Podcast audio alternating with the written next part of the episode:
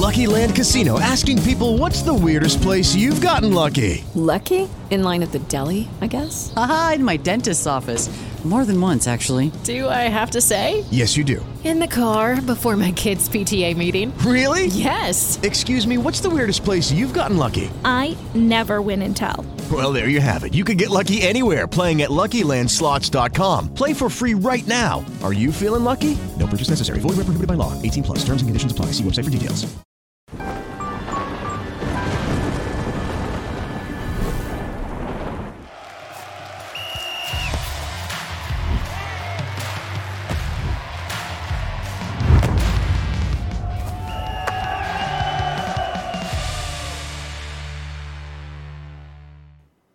Fala galera, bem-vindos ao Flow Esporte Clube, eu sou o David Jones, é meu irmão Igor, tudo bem, E aí, cara? cara, e, tudo e bom? hoje nós estamos aqui com os médicos do Palmeiras e do Santos, que é o Dilda e o Maglioca, certo? É. Só que o Maglioca a gente chama de Doc, tá certo? E o Dilda você chama de quê? De pau de borracha. É. Peru de borracha. Tudo Desculpa, bem? cara. Pô, obrigado, gente. Obrigado Obrigado, por vir. aí, obrigado pela moral. É, ter vocês aqui pra nós aqui vai ser, além de esclarecedor, é bem foda, na verdade. Obrigado mesmo, porque vocês são É, pessoas. ontem, é, essa semana foi a semana da saúde no esporte aqui, porque ontem a gente teve preparador físico, né, o Luciano Rosa. Luciano Rosa, é isso, né? É. É, que teve no Corinthians e tal, mas que tem, tem a ver também, né? É bom que a gente ontem É. ah, aprendeu algumas Ontem coisas, a gente aprendeu né? pra cacete. E ele tem uma história louca que o cara tava no Shakhtar. É, né? lá na, Na Ucrânia, Ucrânia, né? E contou a história de como ele né, Conseguiu escapar. conseguiu escapar de lá, que é um negócio. Nossa, foi muito sinistro. Sinistro, né? Muito sinistro. Bom, mas antes da gente continuar aqui, eu queria dizer pra você que você consegue mandar mensagem pra gente. Se você quiser, a gente vai ler aqui no final, tá bom? Você pode mandar mensagem pro, pro Dilda ou pro Doc, ou pra nós aqui, mas a gente vai ler no final. É, pode ser uma pergunta, pode ser só uma mensagem, pode ser o que você quiser. nv99.com.br barra Clube ou no link fixado que tá aí no- nos comentários também, tá bom? E temos a figurinha de hoje também, não temos, Mumu? Cadê? Ah, legal. Caraca, ficou maneiro isso daí, ó. Carinha de médico mesmo, né? Olha lá. Quero médico. DM salva, realmente. É, Realmente salva mesmo. Então, ó, pra você resgatar essa figurinha aí, você só precisa ter um perfil na plataforma que é totalmente de graça e a gente vai é, a gente vai disp- vai estar emitindo essa figurinha aí pelas próximas 24 horas apenas. Então você entra lá em nv99.com.br/resgatar e usa o código DM salva, tá bom? Então fique esperto porque é só nas próximas 24 horas. Cara, é, eu vi ali na, na figurinha, é, tá- acho que era você, tá com estetoscópio, né? Meus pais, os dois são médicos, né? E há muito tempo atrás usavam estetoscópio. Estetoscópio ainda é uma coisa que se usa hoje em dia? Com certeza. É mesmo? Não, não arrumou Muito. uma solução tecnológica ainda? O estetoscópio é usado. Tem algumas ferramentas novas surgindo, né? Mesmo no campo da medicina do esporte, ah, o ultrassom hoje em dia ele é muito usado e se fala Uhum. O- até que o ultrassom é o novo estetoscópio do Mas o ultrassom como ferramenta de imagem ou de fisioterapia, né? Porque tem as duas coisas, né? Tem as duas coisas, Aham. como ferramenta de imagem, para Tá. a gente fazer diagnóstico. Mas o ultrassom ainda é uma ferramenta essencial. Concordo com ele plenamente. Assim, um estetoscópio, quando bem utilizado, ajuda e muito o médico do esporte na sua conduta. É, mas, mas, assim, em, o, o- esses, esses. Vamos lá, já que a gente tá falando do estetoscópio, quando todas as vezes que usaram em mim era pra ver se eu só tava respirando direito, se meu coração tava batendo direito.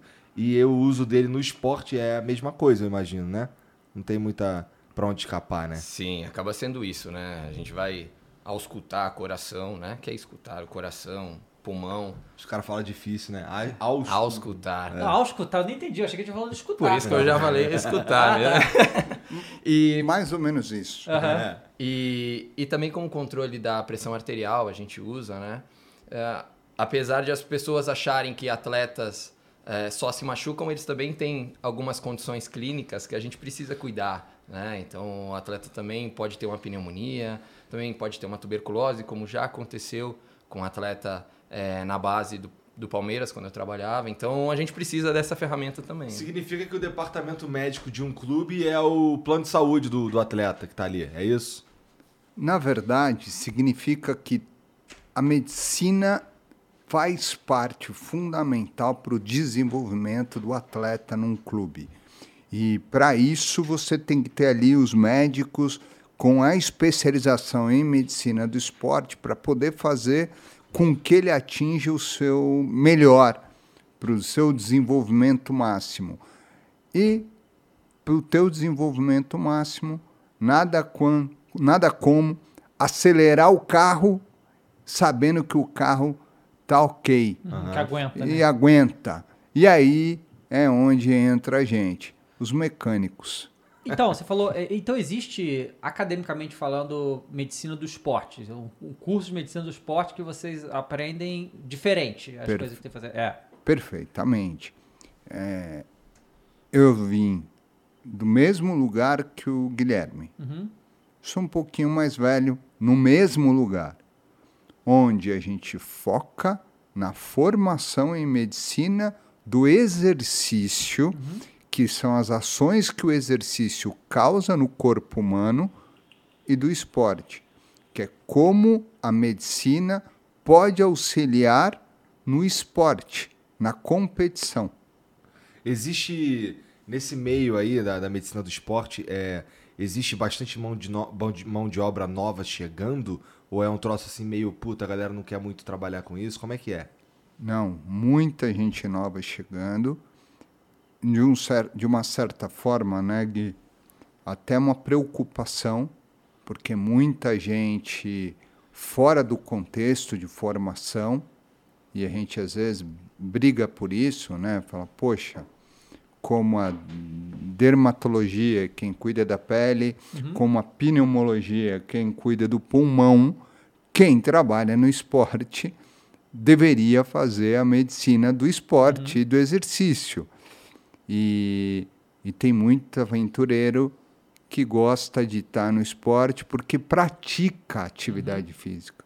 Então, a pessoa fala: não, eu faço corrida, logo eu posso atender corredores. Não, não tem nada a ver uma coisa com a outra.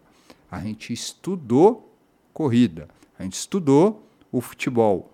Eu, não sou, eu sou péssimo jogador de futebol, assim, dos piores, mas eu estudei futebol. Essa é a diferença.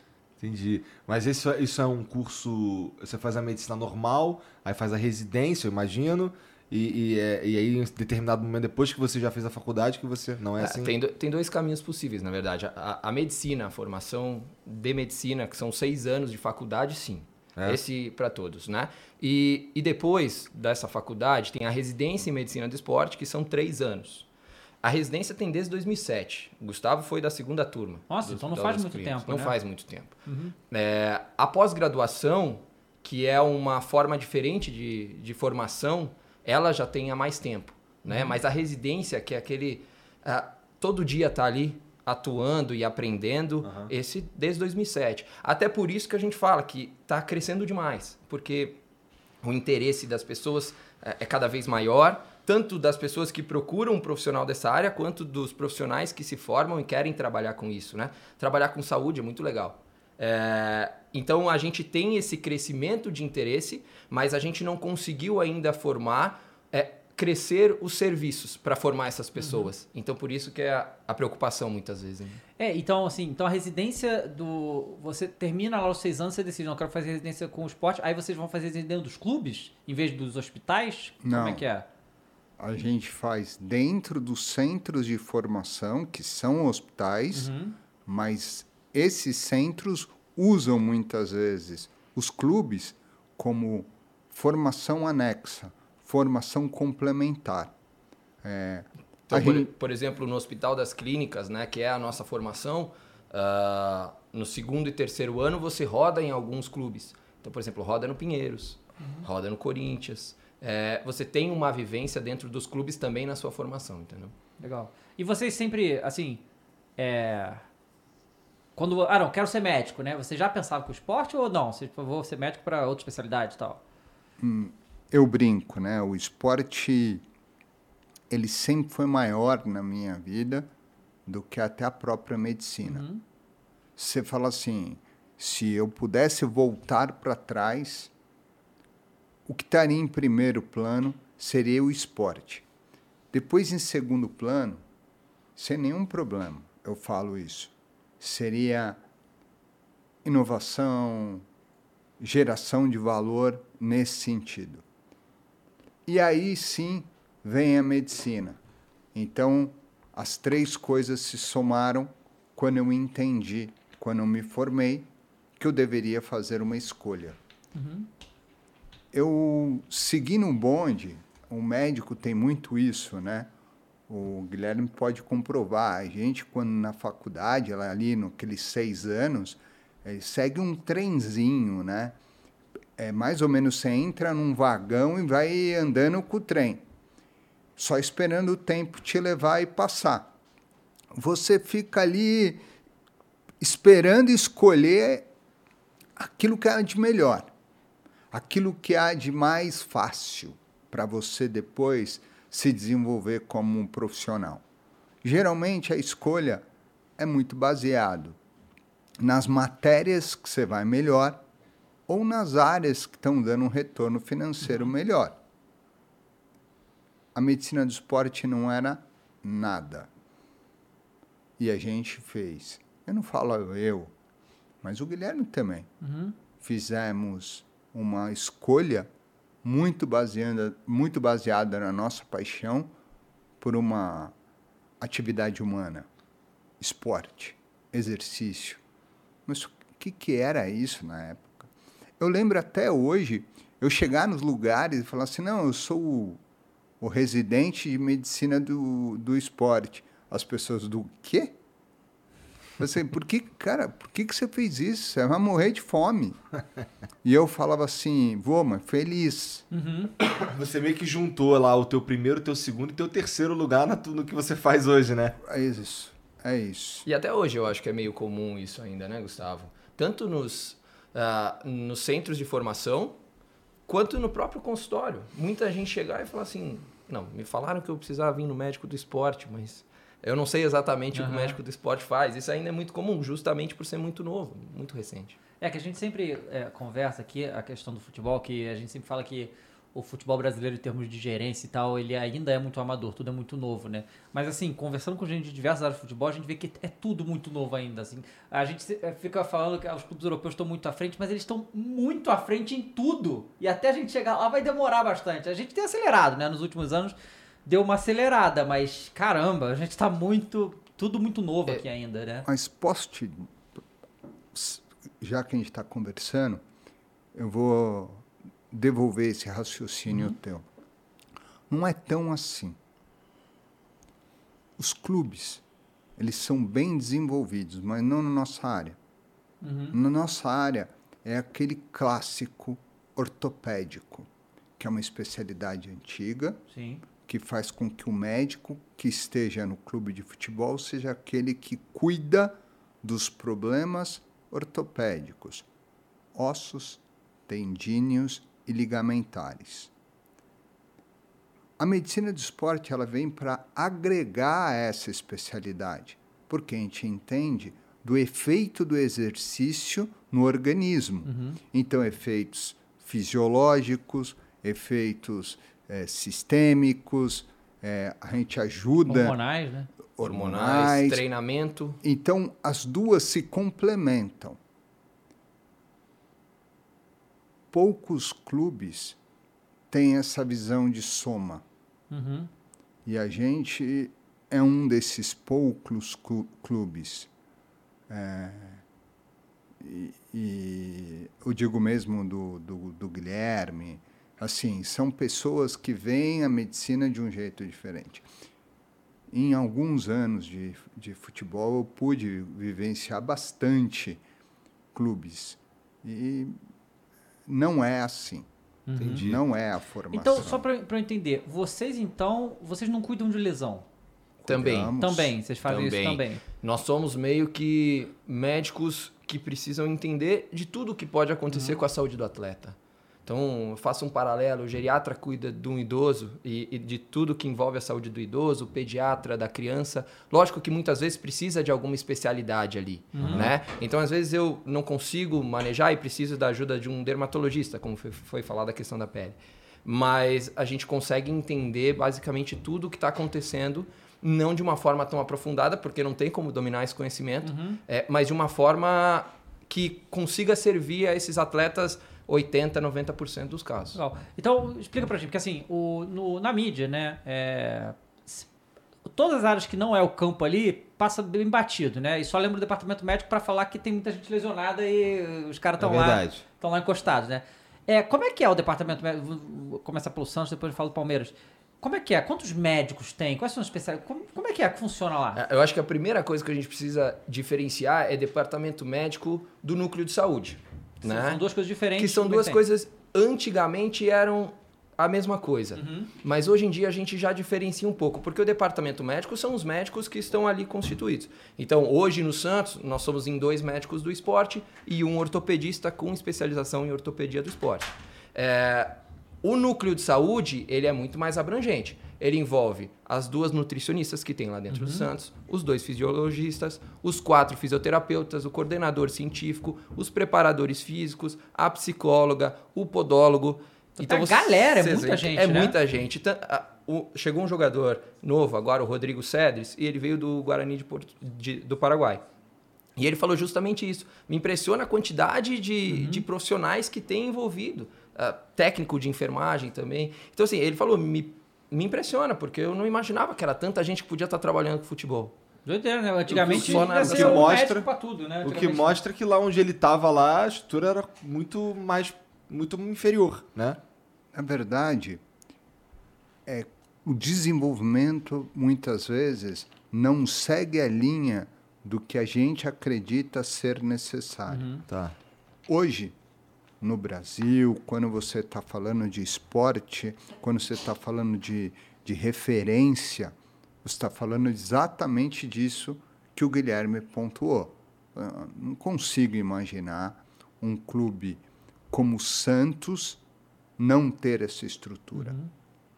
Me surpreenderia ele chegar aqui e dizer: não, eu tenho um DM que não tem um médico do esporte, eu tenho um DM que o médico não seja, não tenha seguido essa linha de formação, ou seja, eu não tenho um ortopedista que interaja com esse médico do esporte, que não tenha um nutricionista que discuta.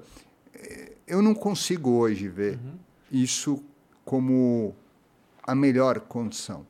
A mesma coisa eh, no Palmeiras, a mesma coisa com certeza segue o Flamengo, o Atlético Mineiro, o Atlético Paranaense, eh, os clubes que investem na área, nas áreas anexas e justamente buscam resultados através deste investimento. Mas esses investimentos eles são recentes também? É justamente isso, assim, essas mudanças são muito recentes, né? Vocês estavam conversando com o Luciano ontem, é, acho que lá foi de 2010 para É, cá que eles é. se reestruturaram. O Palmeiras foi 2014.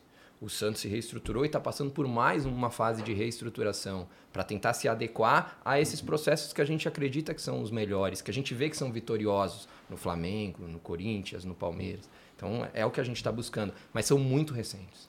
É, e tem uma coisa também que, como falei pra vocês, minha mãe é médica, né? E o meu irmão, ele mora na Dinamarca, né?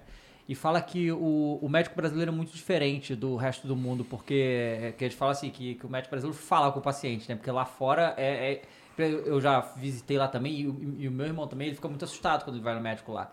Que parece que não tem, não, não tem assunto, não tem conversa, e assim, é, quando, sei lá, se tem uma lesão lá, na Dinamarca, ele teve uma lesão na mão, ele é violi- violista, então ele precisa da mão, né? Aí o cara falou, cara, é, você tá- a dor tá insuportável? Não, então não precisa vir aqui não. Sabe, assim, sabe? Nem olhou. Sabe? É uma coisa que, que... É uma coisa que tem muita diferença. Tipo, minha mãe é radiologista, na especialidade dela. Ela fala que lá fora os caras não conversam com o paciente quando tá fazendo a radiografia, né? Tipo, não, não pergunta o que, que você tem, como é que foi, né? Não tem essa coisa. E aqui é bem diferente isso, né? A gente tem um contato muito mais próximo com o paciente. É o que você falou. É desenvolvimento e cultura, é a, no- é a nossa forma de atuar. E a gente tem que, no esporte, quem trabalha com ele, se adequar a essa realidade. E aí você tem que ofertar para o atleta toda essa gama de serviços e interagir com todos esses serviços, vamos dizer assim, para que o atleta tenha o seu melhor entendimento. É isso. É, hum, e, e essa questão da saúde, né, que a gente olha para a Europa ou para os Estados Unidos como referências, eu acho que na produção de conhecimento realmente são referências. E tecnologia, né? E tecnologia também, em termos de, de estrutura, mas em termos de processo, eu acho que a gente está igual, se não melhor em alguns, em alguns pontos, né? Até algo que o Abel Ferreira coloca, que ele saiu da Europa e veio para cá e ele percebe que a forma como a gente cuida da saúde do atleta aqui no Brasil é tá na frente do que ele tem visto em Portugal e talvez em que outros clubes. interessante. Legal. É, no, no Mundial, e a gente teve uma reunião lá é, das equipes. Ah, eu vi isso daí, aquela musiquinha, né? Tô brincando. Ele fugiu da musiquinha, né? Não tava.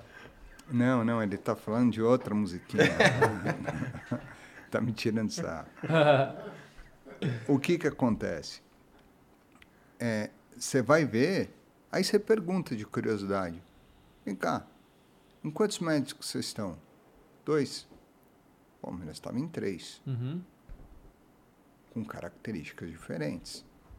Aí você fala, opa, quantos físicos vocês estão?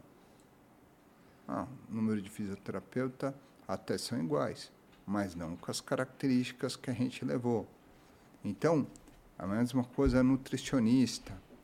A, a, o Palmeiras levou a nutricionista com o seu chefe de cozinha, especializado para fazer a comida ao gosto dos atletas quando a gente estava lá, a gente viu um comentário sem querer do, do, do pessoal do Chelsea assim, pô, graças a Deus eu não vou comer macarrão. Então, eh, ainda a gente tem que saber valorizar o que a gente está fazendo. Sim. O, o você diria então que o, o nosso cuidado com o atleta de forma global, Global. assim, 360 é melhor do que é, é, teoricamente, assim, pelo que foi Isso. observado, é, é, tá à frente pelo menos do que o Chelsea levou pro, pro mundial. Eu não acho que a gente está melhor ou pior. Eu acho que o nosso formato é rico Tá. e se sustenta dentro de gerar performance para o atleta. Esse é o nosso objetivo: minimizar as ausências e gerar performance. Esse é o nosso obje- objetivo. E como objetivo, a gente tem sido bem sucedido.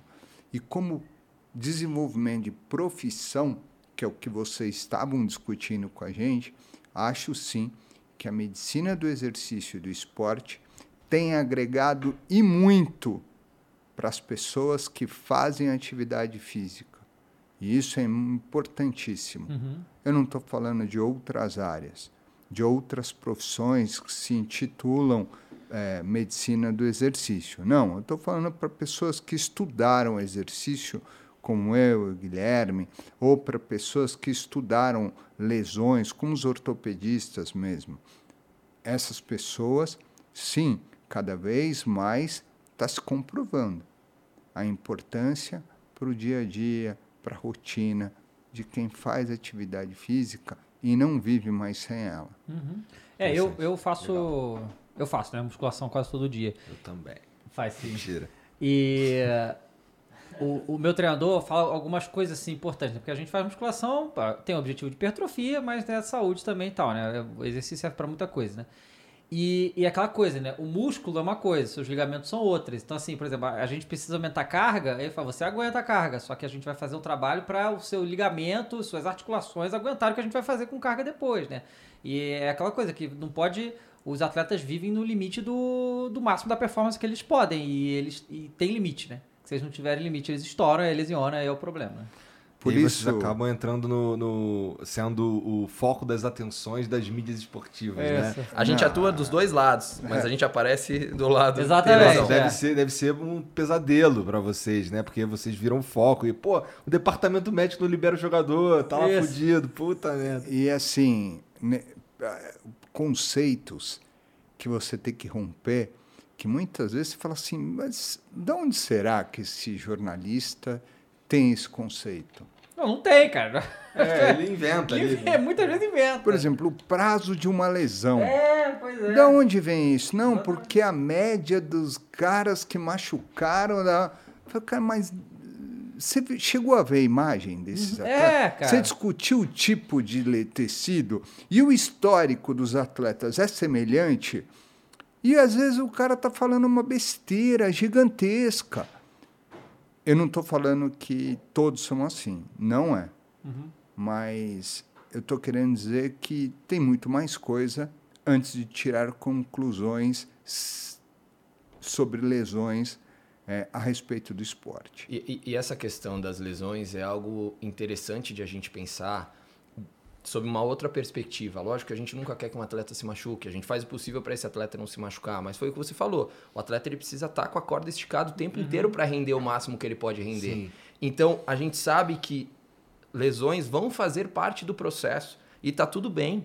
Assim, nós queremos minimizar isso, mas tudo bem quando acontecer, desde que estejam treinando e treinando bem. Vamos fazer o possível para minimizar isso, mas quando acontecer, faz parte do processo. É isso. E, e depois que acontece, vamos programar uma reabilitação adequada, como o Gustavo falou, levando em consideração tudo isso. Qual foi o tipo de tecido, como foi a lesão, em que local foi a lesão, foi na mão, foi no pé. Isso muda completamente para o jogador, por exemplo. Quando a gente vai olhar no livro uma fratura no punho, vai ter que colocar o gesso e vai ter que ficar quatro semanas, seis semanas é, sem, sem um risco de, de trauma. Mas às vezes, naquele contexto, com uma proteção, ele pode jogar. Então, tudo isso é levado em consideração. Lógico que o médico quer que o atleta volte o mais rápido possível. É muito melhor pra gente, né? Mas essa tomada de decisão, quando o atleta vai voltar, quando ele está pronto, ela normalmente é tomada sob várias frentes. O médico expõe a opinião dele sobre o quadro clínico, né? sobre a condição clínica do atleta. Fisioterapeuta dá uma, é, uma opinião em relação ao que ele está vendo da reabilitação. O preparador físico vê como está a condição física para ele voltar naquele jogo. A, a comissão técnica vai olhar a importância a importância do atleta naquele jogo e nos jogos subsequentes, quanto de risco a gente vai correr, quanto não vai. E o atleta vai dizer: "Não, eu estou me sentindo bem" ou "Não, eu ainda não me sinto preparado". Então são vários várias é, frentes dando informação para a gente tomar essa decisão. Não é uma decisão o médico liberou ou não liberou. É, e essa, essa decisão, a a palavra final é, é de quem? O, você, o DM barra jogador de jogar e acabou? Rola isso? Assim, dentro de um contexto multidisciplinar que funciona, que as pessoas se respeitam e as funções são respeitadas, sim, é o médico que diz pode ou não pode jogar. Tá.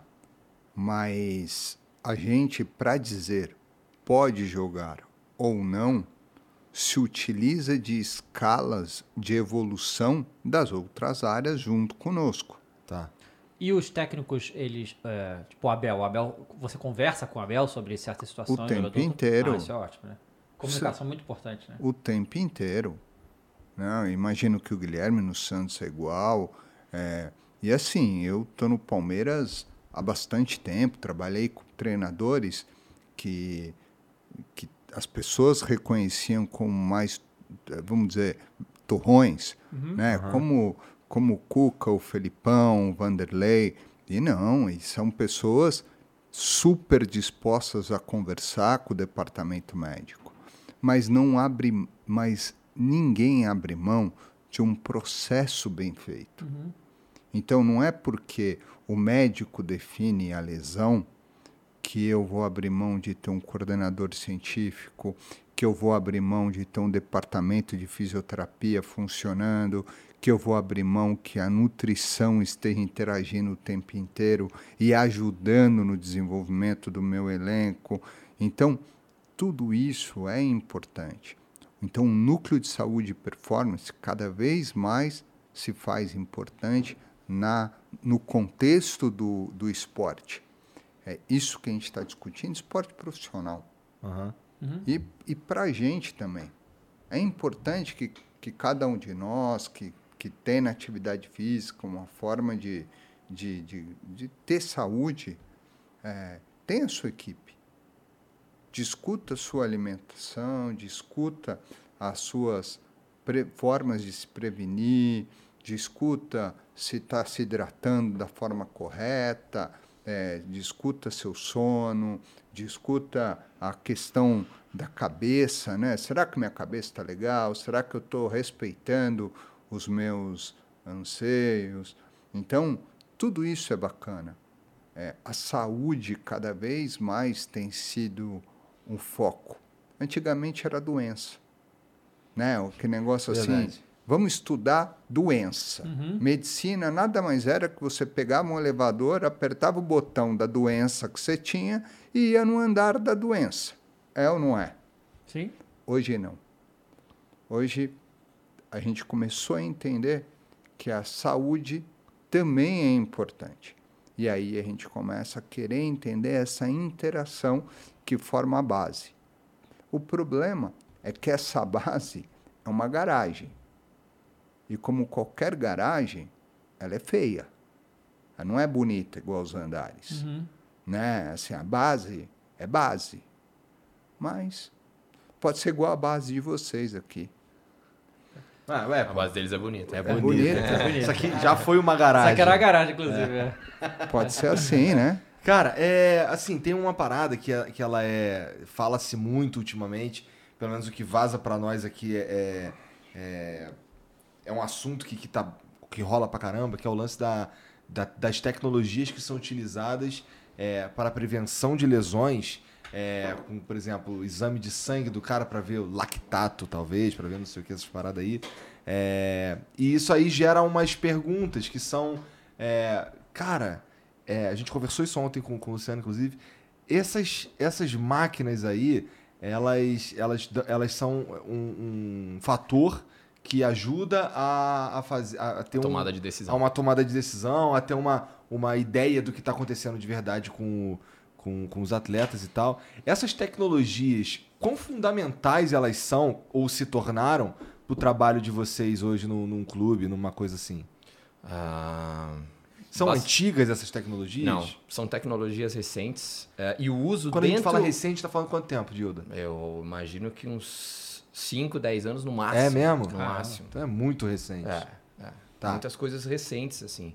É, que tem clubes no Brasil que provavelmente ainda não usam algumas coisas que tu tenha falado, por exemplo. Aham. É, o fisiologista hoje é quem mais maneja essas questões.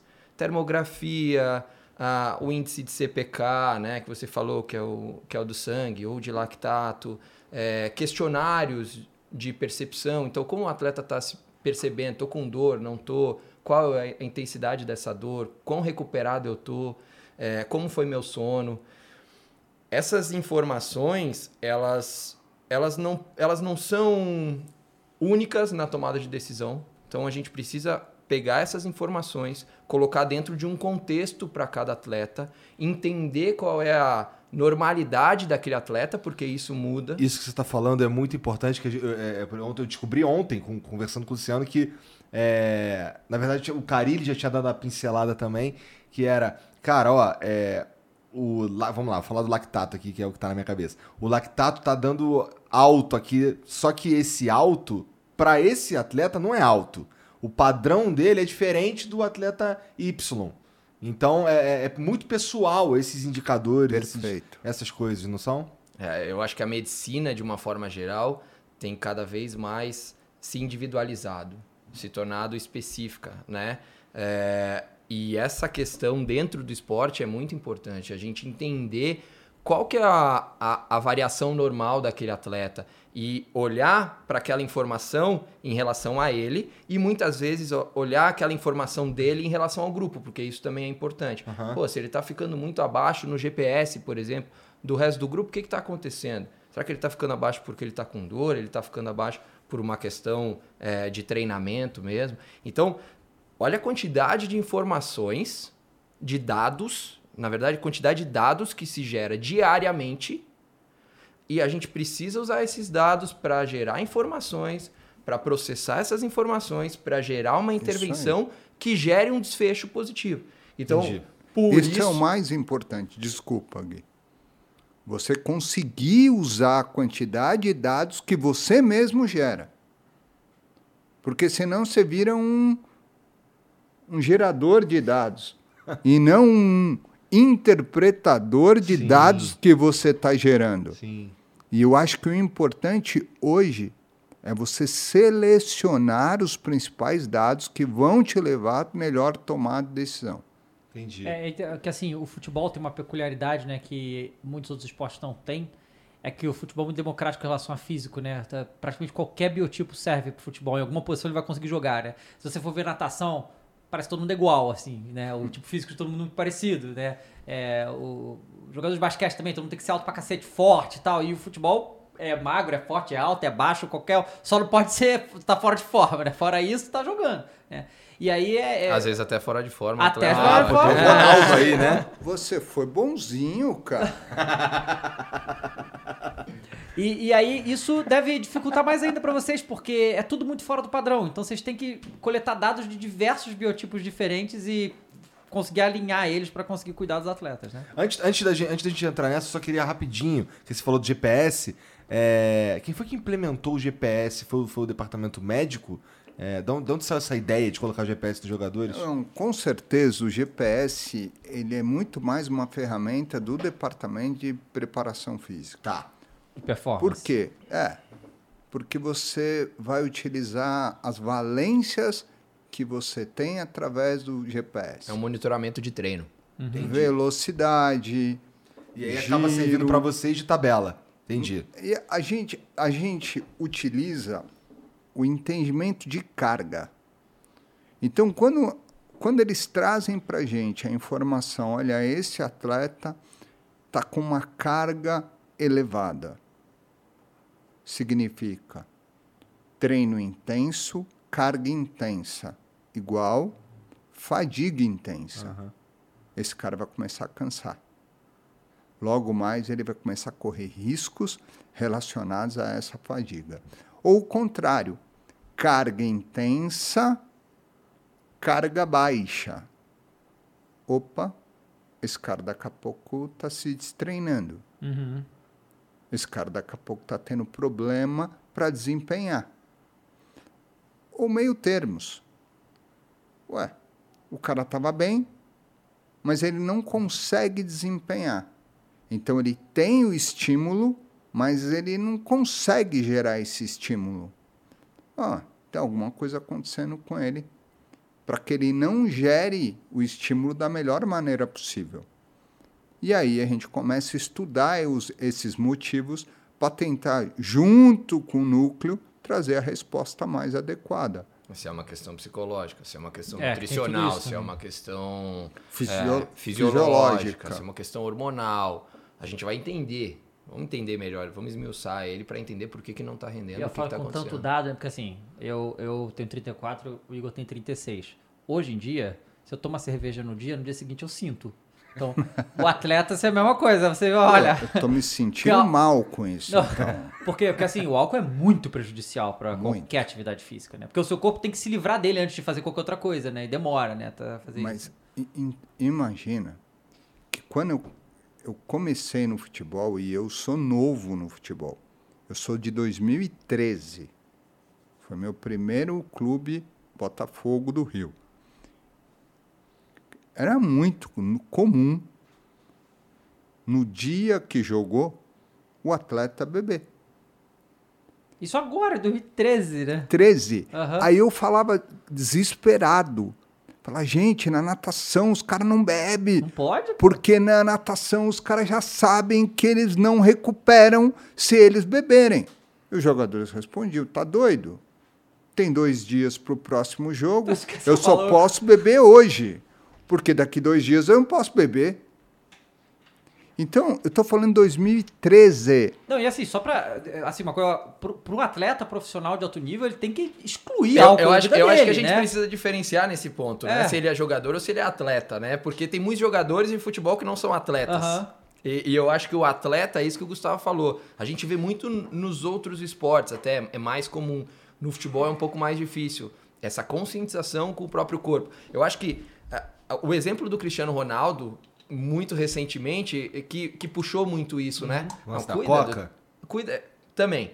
Mas assim, antes do lance da Coca, já se tinha essa questão de como o- cuida Cristiano dele, né? Ronaldo cuida do seu corpo, como o Tom Brady cuida do seu corpo.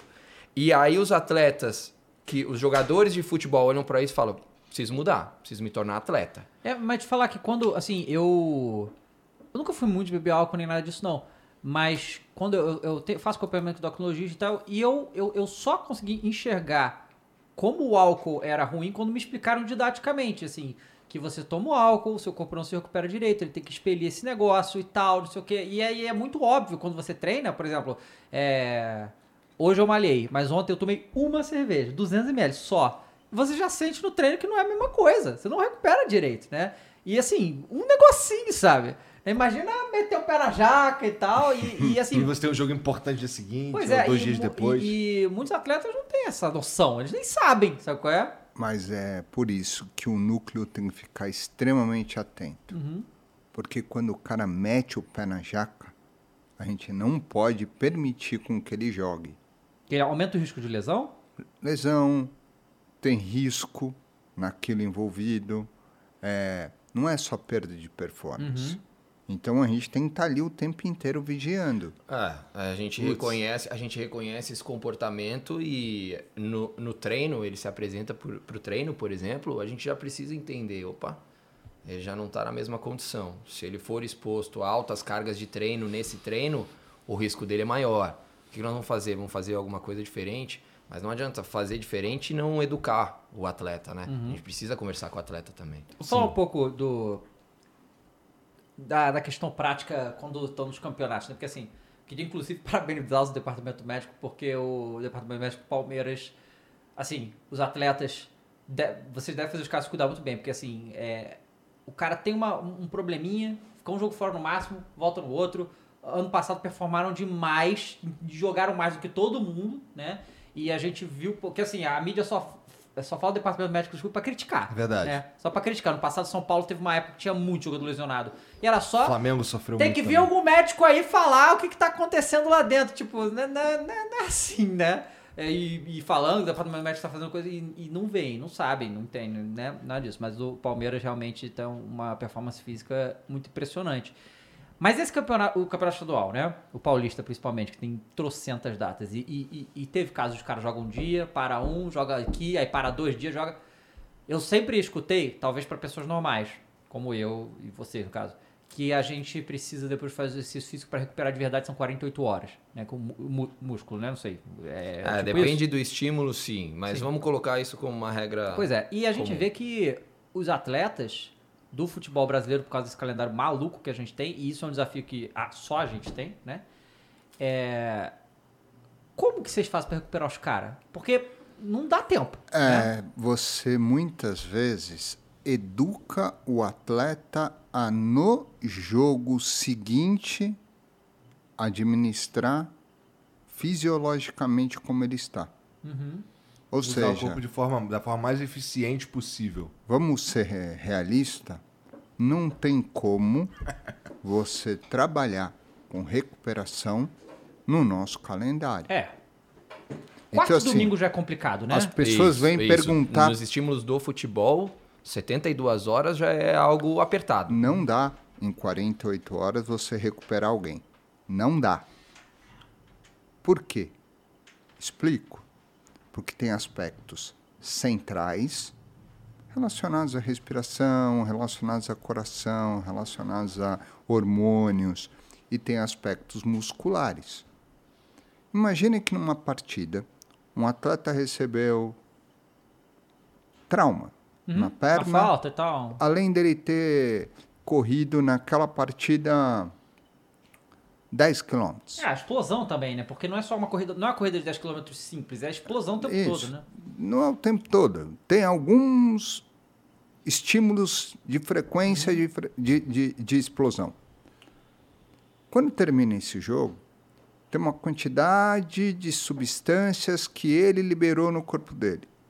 Então eu tenho que cicatrizar aquela lesão que eu tenho na minha perna, além de eu recuperar o meu organismo, para que eu atue na mesma condição, pelo menos, de performance que eu estava no jogo anterior.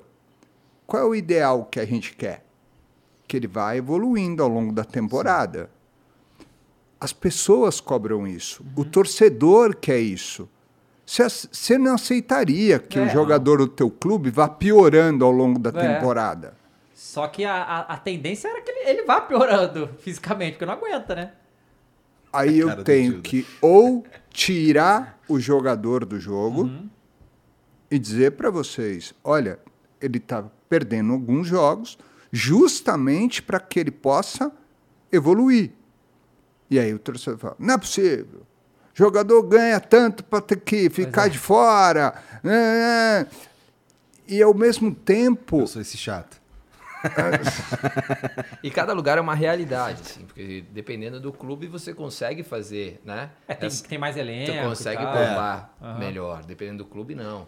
E, e- e essas medidas de recuperação, elas já começam é, na hora que o juiz apita o final do jogo. Como é que. Qual, qual é o Ele, ideal? ele já entra, ele já entra no vestiário com a suplementação dele, já tem a banheira de gelo para ele fazer, é, tem um massagista lá para também fazer uma liberação muscular, se ele quiser. Então, assim, desde o momento que apita o final de jogo, ele já começa o protocolo de a recuperação. estrutura é para isso, né?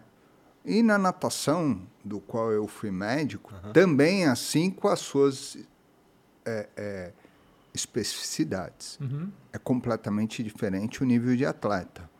Mas você tem uma cadeia de ações pré e pós que você faz para otimizar é, o desenvolvimento do atleta. E o horário, o horário dos jogos no Brasil também é uma, é uma porcaria, né? Porque é, quanto mais tarde. O jogo termina quase meia-noite. O cara já devia estar dormindo, né? Já devia estar dormindo. Mas não, ele ainda tem que fazer essa recuperação aí, mas também prejudica o sono, Mas aí né? tu tá esculachando o horário da novela, né, cara? É, pois é, né, cara? Por causa da novela, Não, prejudica eu- o trabalho de vocês. Eu posso contar uma para vocês Tudo? aqui? É. Ontem eu voltei do, do jogo, é, do, da semifinal, dormindo no ônibus.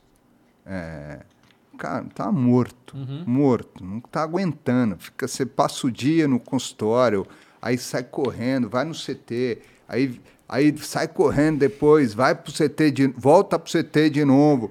Cara, hora que a gente voltou ontem, triste do resultado, cara, assim, dormindo. Imagina o atleta. É.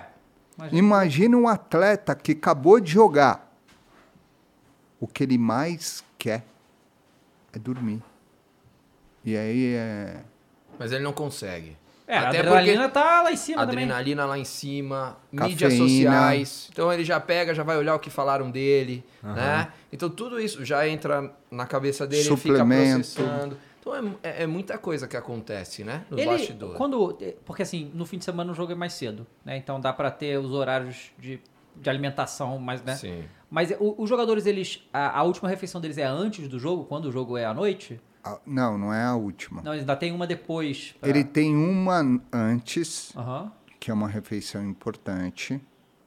E ele tem uma depois, Dentro do vestiário. dentro do vestiário, Imediatamente depois. Exatamente. Cara, que, que também é uma refeição importante. E o, por que, que a gente dá essa dentro do vestiário? Gostosa, que É, ele... Costuma ser a melhor. É. Ah, é? Porque É. ele precisa de energia Porque a qualquer senão eles vão jantar. Aí vai no restaurante. E aí, e aí é, vai né? comer uma coisa que talvez a gente não indicaria. Uhum. Então é melhor que a gente controle tudo.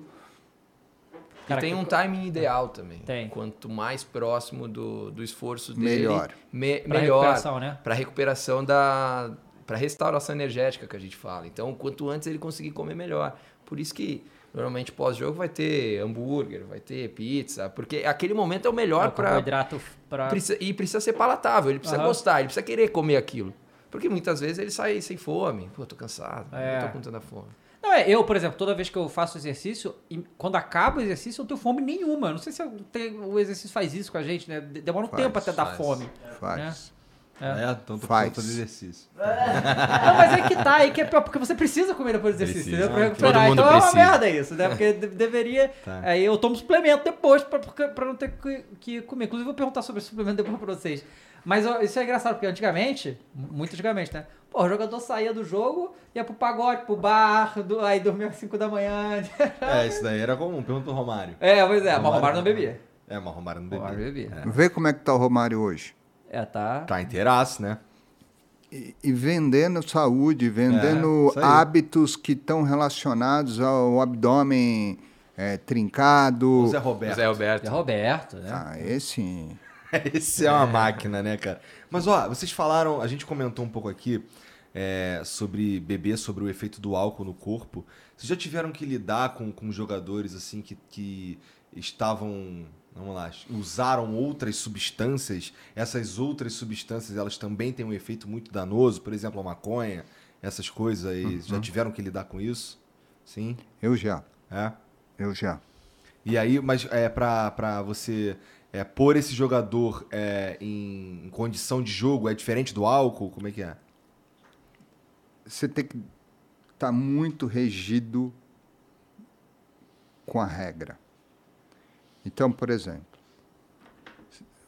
atletas submetidos a exame antidoping, na sequência dos jogos, assim, em sequência das ações, tipo a natação, onde o dia seguinte ainda é doping, onde o dia do dia seguinte é doping, você tem que educar o atleta e conversar com a sua comissão que você vai tirar o atleta da competição. Esportes como o futebol, onde você tem a variação de competições. Então, o dia permite que o outro dia não seja considerado doping para algumas ações específicas. A droga é, é social é doping em qualquer momento. Então, essa, assim, o cara usou, você tem que afastá-lo pelo tempo de metabolização da droga e explicar para ele que enquanto ele, ele for usuário, ele não vai poder competir, porque a instituição está acima do dano Claro. que ele pode causar. Então, assim, jogador do clube A usa maconha. E aí você, como médico, fica sabendo. Você tem que afastar o atleta. é, você não vai, obviamente, expor o atleta na mídia, mas você não vai poder deixar o cara é, ser sorteado no doping. E estragar, estragar todo o trabalho do grupo, né? Exato. Não, você Entendo. não pode.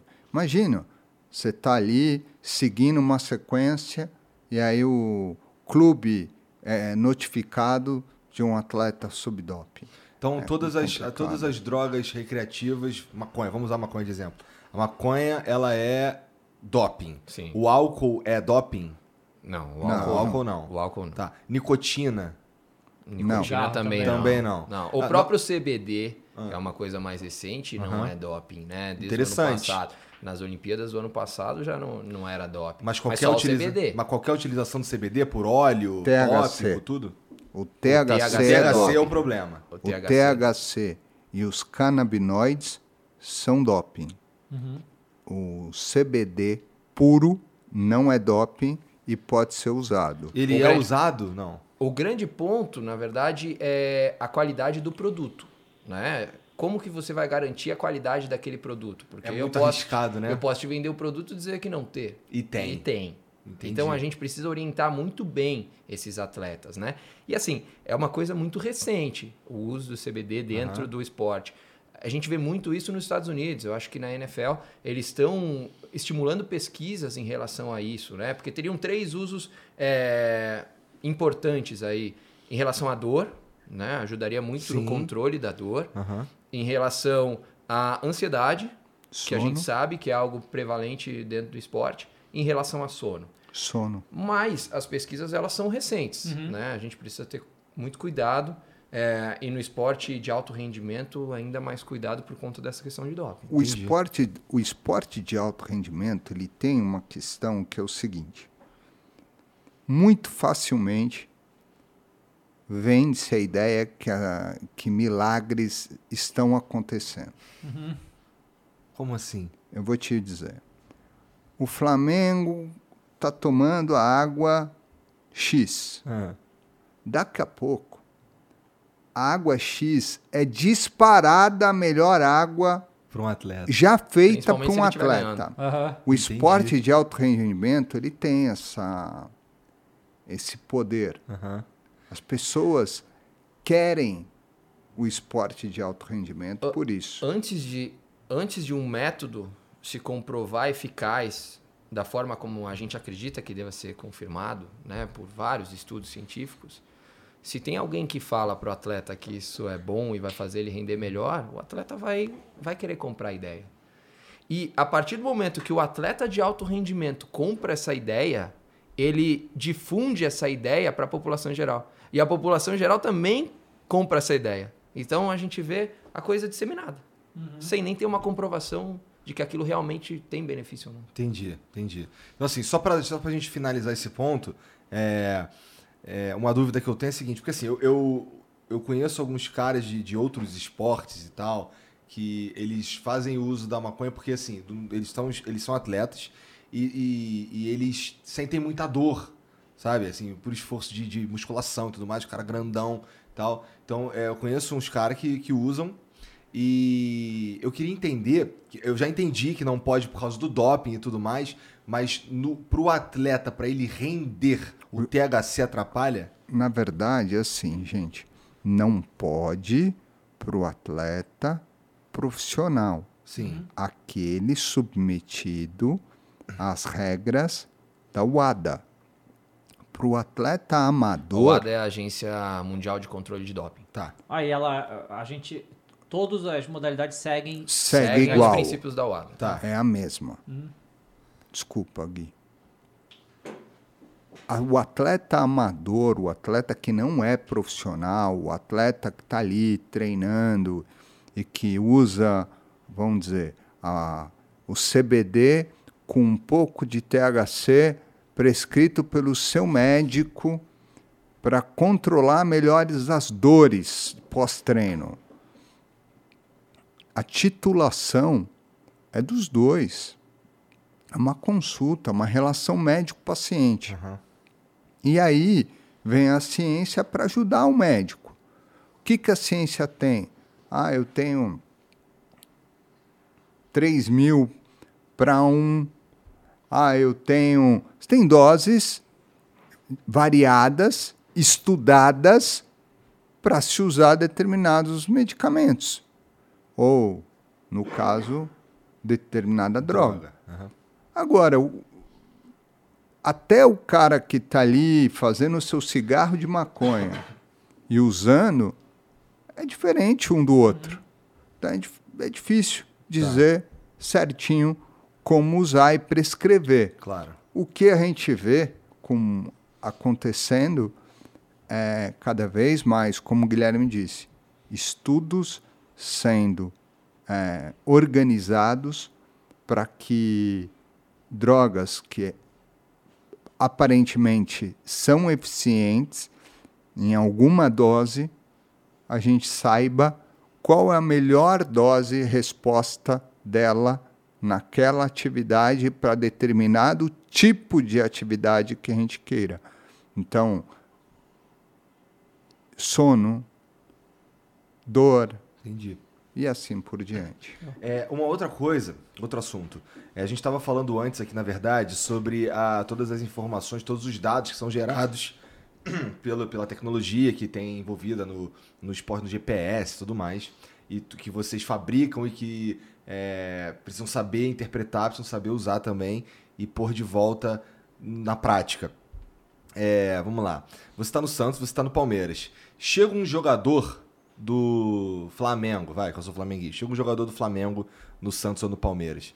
O- o- os departamentos médicos, eles conversam para facilitar essa, essa, essa, essa, a posse dessas informações. Por exemplo, um jogador do Santos se, tran- se transfere para o Palmeiras. É, ele vai te pedir essas informações? Como é que funciona? Como é que, como é que vocês. Como é que os departamentos médicos dos clubes do Brasil lidam um com os outros? Se comunicam, é. Existe essa troca sim. A gente busca essas informações até para ter eh, um feedback do histórico do atleta né, e das condições atuais do atleta. Eh, então, existe essa troca entre médicos, entre fisiologistas, entre fisioterapeutas. Isso acontece de fato. Mas, a- a- além disso, o próprio clube estabelece o seu protocolo de avaliação quando o atleta está chegando, para tomar suas decisões. Né? E, e é algo interessante de a gente falar até, porque ah, tem muita questão de vai passar por exames médicos, foi vetado pelo departamento médico, não foi. Muitas vezes a gente veta porque a gente entende, não, realmente essa condição clínica, essa condição articular, ela não, ela vai, vai trazer muito risco para nós. Mas na grande maioria das vezes, a gente faz o estudo do atleta quando ele está chegando, a gente compartilha essas informações com a direção e a direção entende como usar essas informações. Por exemplo, ah, eu ia fazer um contrato de três anos, então eu vou fazer um contrato de um ano, é, com possibilidade de, de prolongar esse contrato, a depender de como ele vai render, porque a gente entende que é, o tornozelo dele tem uma, uma lesão e a gente precisa cuidar disso. Então, não é veto ou não veto. A gente entende a situação, passa para a direção e a direção vai, vai trabalhar com essa informação. Não, dentro do plantel, dentro da importância que esse atleta pode ter, dentro do contrato que eu estou fazendo, tudo bem, nós vamos contratar ou não vamos Aham. contratar. Entendi. É, então, assim, eu, é, eu entendi que há esse protocolo na chegada, me parece muito importante mesmo, porque, é, não sei, vai que alguma informação era furada e tudo mais, mas depois, depois que, esse, que esse atleta ele passa por essa, essa avaliação, Avaliação. É, ele já está contratado e tudo mais, beleza, agora ele faz parte do Santos, no teu caso. É, aí essas trocas de informação, elas se dão de verdade? Muitas vezes elas se dão antes de o atleta realmente estar dentro do É? clube. É, A gente pega essas informações antes, porque aí a gente já sabe o que a gente precisa avaliar ou em que condições esse atleta vai chegar. Entendi. Perfil, né? Você desenha o perfil do atleta que você está contratando. Isso. Mas uma vez que você desenhou esse perfil, aí deu, né? Aí é teu. Aí é tua responsabilidade. Eu não vou ficar ligando, ligando pro Guilherme. Ô, Guilherme, o fulano tá correndo. Ele falou, azar é seu. Mas, Falei que ele ia correr, meu. É, mas é muito difícil. Pode acontecer de depois de um certo tempo eu percebo alguma alteração em outro exame. Ah, fulano, você já tinha identificado isso antes? Ele já apresentou algum sintoma relacionado? Mas aí é, é exceção. Tá. Depois que assinou o contrato é exceção. Mas o trato em geral entre os DMs do Brasil são de não, boa, são super ok. legal. Não, é diferente a competição de verdade. Nesse quesito, Existe uma ética Foda. médica que. que, Tá assim, acima das rivalidades, né? É, Legal. exato. Cara, você falou que foi do Botafogo, né? Você tava na época do Sidorf, não tava? tava. Como é que foi ah, o trato com o Sidorf, com vocês lá?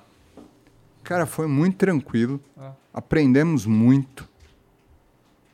É, eu me sinto um.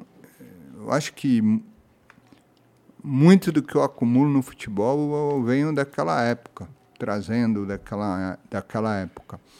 Mas também eu descobri a dificuldade que é trabalhar no futebol no Brasil. No É. Botafogo também, né? Que é Não, não, não, não por isso. Dificuldades que eu digo de, por exemplo, quando eu fui contratado na- pe- pelo Botafogo em 2013, a proposta do Botafogo é: você mora no Rio de Janeiro, mas nas suas folgas você pode ir para São Paulo. Não tinha condição nenhuma do aeroporto funcionar Uhum. da forma que eu imaginava que o aeroporto funcionava. Rio de Janeiro é complicado. A gente é Não, não, né? é o, o Rio de Janeiro. A ponte aérea é complicada. Você pega um voo de São Paulo que tem ne- neblina. Uhum. O avião não Não decola. vai, é. E você está com a passagem comprada. Você e tem aí, pouco tempo de folga E a também. própria. É isso que eu ia falar. E a própria aí- folga no futebol é difícil. e a- isso. E a folga no futebol é rara. Ou seja, você médico, perdeu. principalmente. Porque Você- o médico tem que estar sempre à disposição se acontecer alguma coisa, mesmo quando o grupo está de folga. Entendi. Então, realmente foi uma experiência mu- muito positiva, mas ao mesmo tempo foi o que me trouxe é, definir que meu lugar onde eu trabalharia no futebol seria no lugar onde eu tenho a minha clínica, Uhum. que seria São Paulo. Entendi. Então, eu queria saber de vocês dois. co- Como, que você chegou no Palmeiras e você chegou no Santos? É, eu vou contar, mas assim, o, o Guilherme é Eu cheguei no Santos através do Palmeiras, porque eu, eu Ah, entrei é? no Palmeiras 2015 e saí em janeiro desse ano. o, ah, saiu agora. Eu tô há três meses dentro A do gente Santos. sabia que tinha um médico no, no, no Palmeiras, que era bom pra caramba. E, e os- e o clube do Santos se interessou. Foi isso. A gente tinha quatro né, profissionais muito bons no Palmeiras e, e, um, e toda uma gestão de base muito boa no Palmeiras. E o, o Santos estava reformulando o seu departamento e viu no Palmeiras uma área de interesse. Fiquei muito feliz, cara, pelo Guilherme, pelo potencial que eles estão construindo lá. E Ah, O que eu acho que é muito gratificante é que algo que foi começado a construir dentro do Palmeiras na base em 2014, 2013, 13. 2013, começou na base do Palmeiras, foi se consolidando na base do Palmeiras. Na base você diz as categorias de base? Isso, Tá. nas categorias de base. Aí chegou ao profissional, porque entenderam o modelo que a gente atuava e acreditavam que esse modelo era um modelo eficiente. Se consolidou no profissional e aí a gente começa a exportar isso né, para outros clubes. Então agora eu estou no Santos, no Red Bull tem o Carlos, que era da base do Palmeiras também. No Botafogo tem o Caio, que era da base do Palmeiras Caramba. também. Então, assim, Não, o, Pô, estão levando O o Paulo, aí, cara. o Paulo que tá no Atlético Paranaense era da Aham. base do Palmeiras também. Então, é, é um modelo Cara de dele de desespero. Pô, levando mais médico. Mas ele é bom formador, por isso que ele tá. vou começar tá a cobrar. é, Não tem passe agora os médicos, né? Mas aí é algo que a ninguém, gente acredita. ninguém comprou passe meu. É, não, pag... não recebi nada por ter. Mentira. É um maior prazer é, é, ter esse monte de fera no mercado e é gente boa. E quando entra em campo, você sabe a qualidade daquele departamento médico, porque chegou a trabalhar nele. E, ao mesmo tempo, é, o respeito que eles têm pelo nosso trabalho, pelo que a gente está desenvolvendo, pela nossa capacidade, é muito legal. E eu não escondi ninguém. Naquela época do Botafogo, eu, eu fui, imagina, 2013, coordenador científico. Isso era um cargo que as pessoas nem imaginavam de alguém fazer. É, e hoje, o meu fisiologista da época é talvez, os, se não o maior, um dos maiores é, coordenadores científicos do Brasil. Coordenador científico é uma função que tem dentro do núcleo de saúde, que ele é responsável por gerir as informações de todos os, os núcleos. É, então é isso que o Gustavo está falando. 2013, 2013 Três. no Botafogo. É, talvez foi um dos 12 primeiros pra coordenadores 13. científicos. Ah, eu não lembro. Eu lembro, lembro que eu pesquisava a científico antes. função e não existia do- coordenador científico para eu estudar, para eu, eu justificar. Era uma visão até de um, de um vice-presidente do, do clube. De falar assim, ah, isso daqui precisa de um cara que centralize a informação. Hoje, isso parece até óbvio. Ah, óbvio que precisa de um cara centralizando a informação. E é recente, gente. Isso que chama atenção, não é ah, o ino a, o- a inovação. A inovação também, a coragem também, mas chama atenção do pouco tempo que é o desenvolvimento das áreas. E uma delas é a área de gestão da saúde e performance do atleta. Legal. Cara, vocês estavam falando negócio da base. Vocês também cuidam dos atletas de base ou tem. Tem um, É porque é muito atleta, tem né? um grupo específico Tá. para isso. Mas o, o que a gente acredita, acreditava no Palmeiras e agora exportando também para o Santos, é que o quanto mais integrado a gente for, quanto mais integrado forem os processos, é, melhor vai ser para o resultado final. Então, um atleta vai chegar numa melhor condição lá na frente. É, existe no, no Santos são quatro médicos na base, no Palmeiras são cinco, se eu não estou enganado.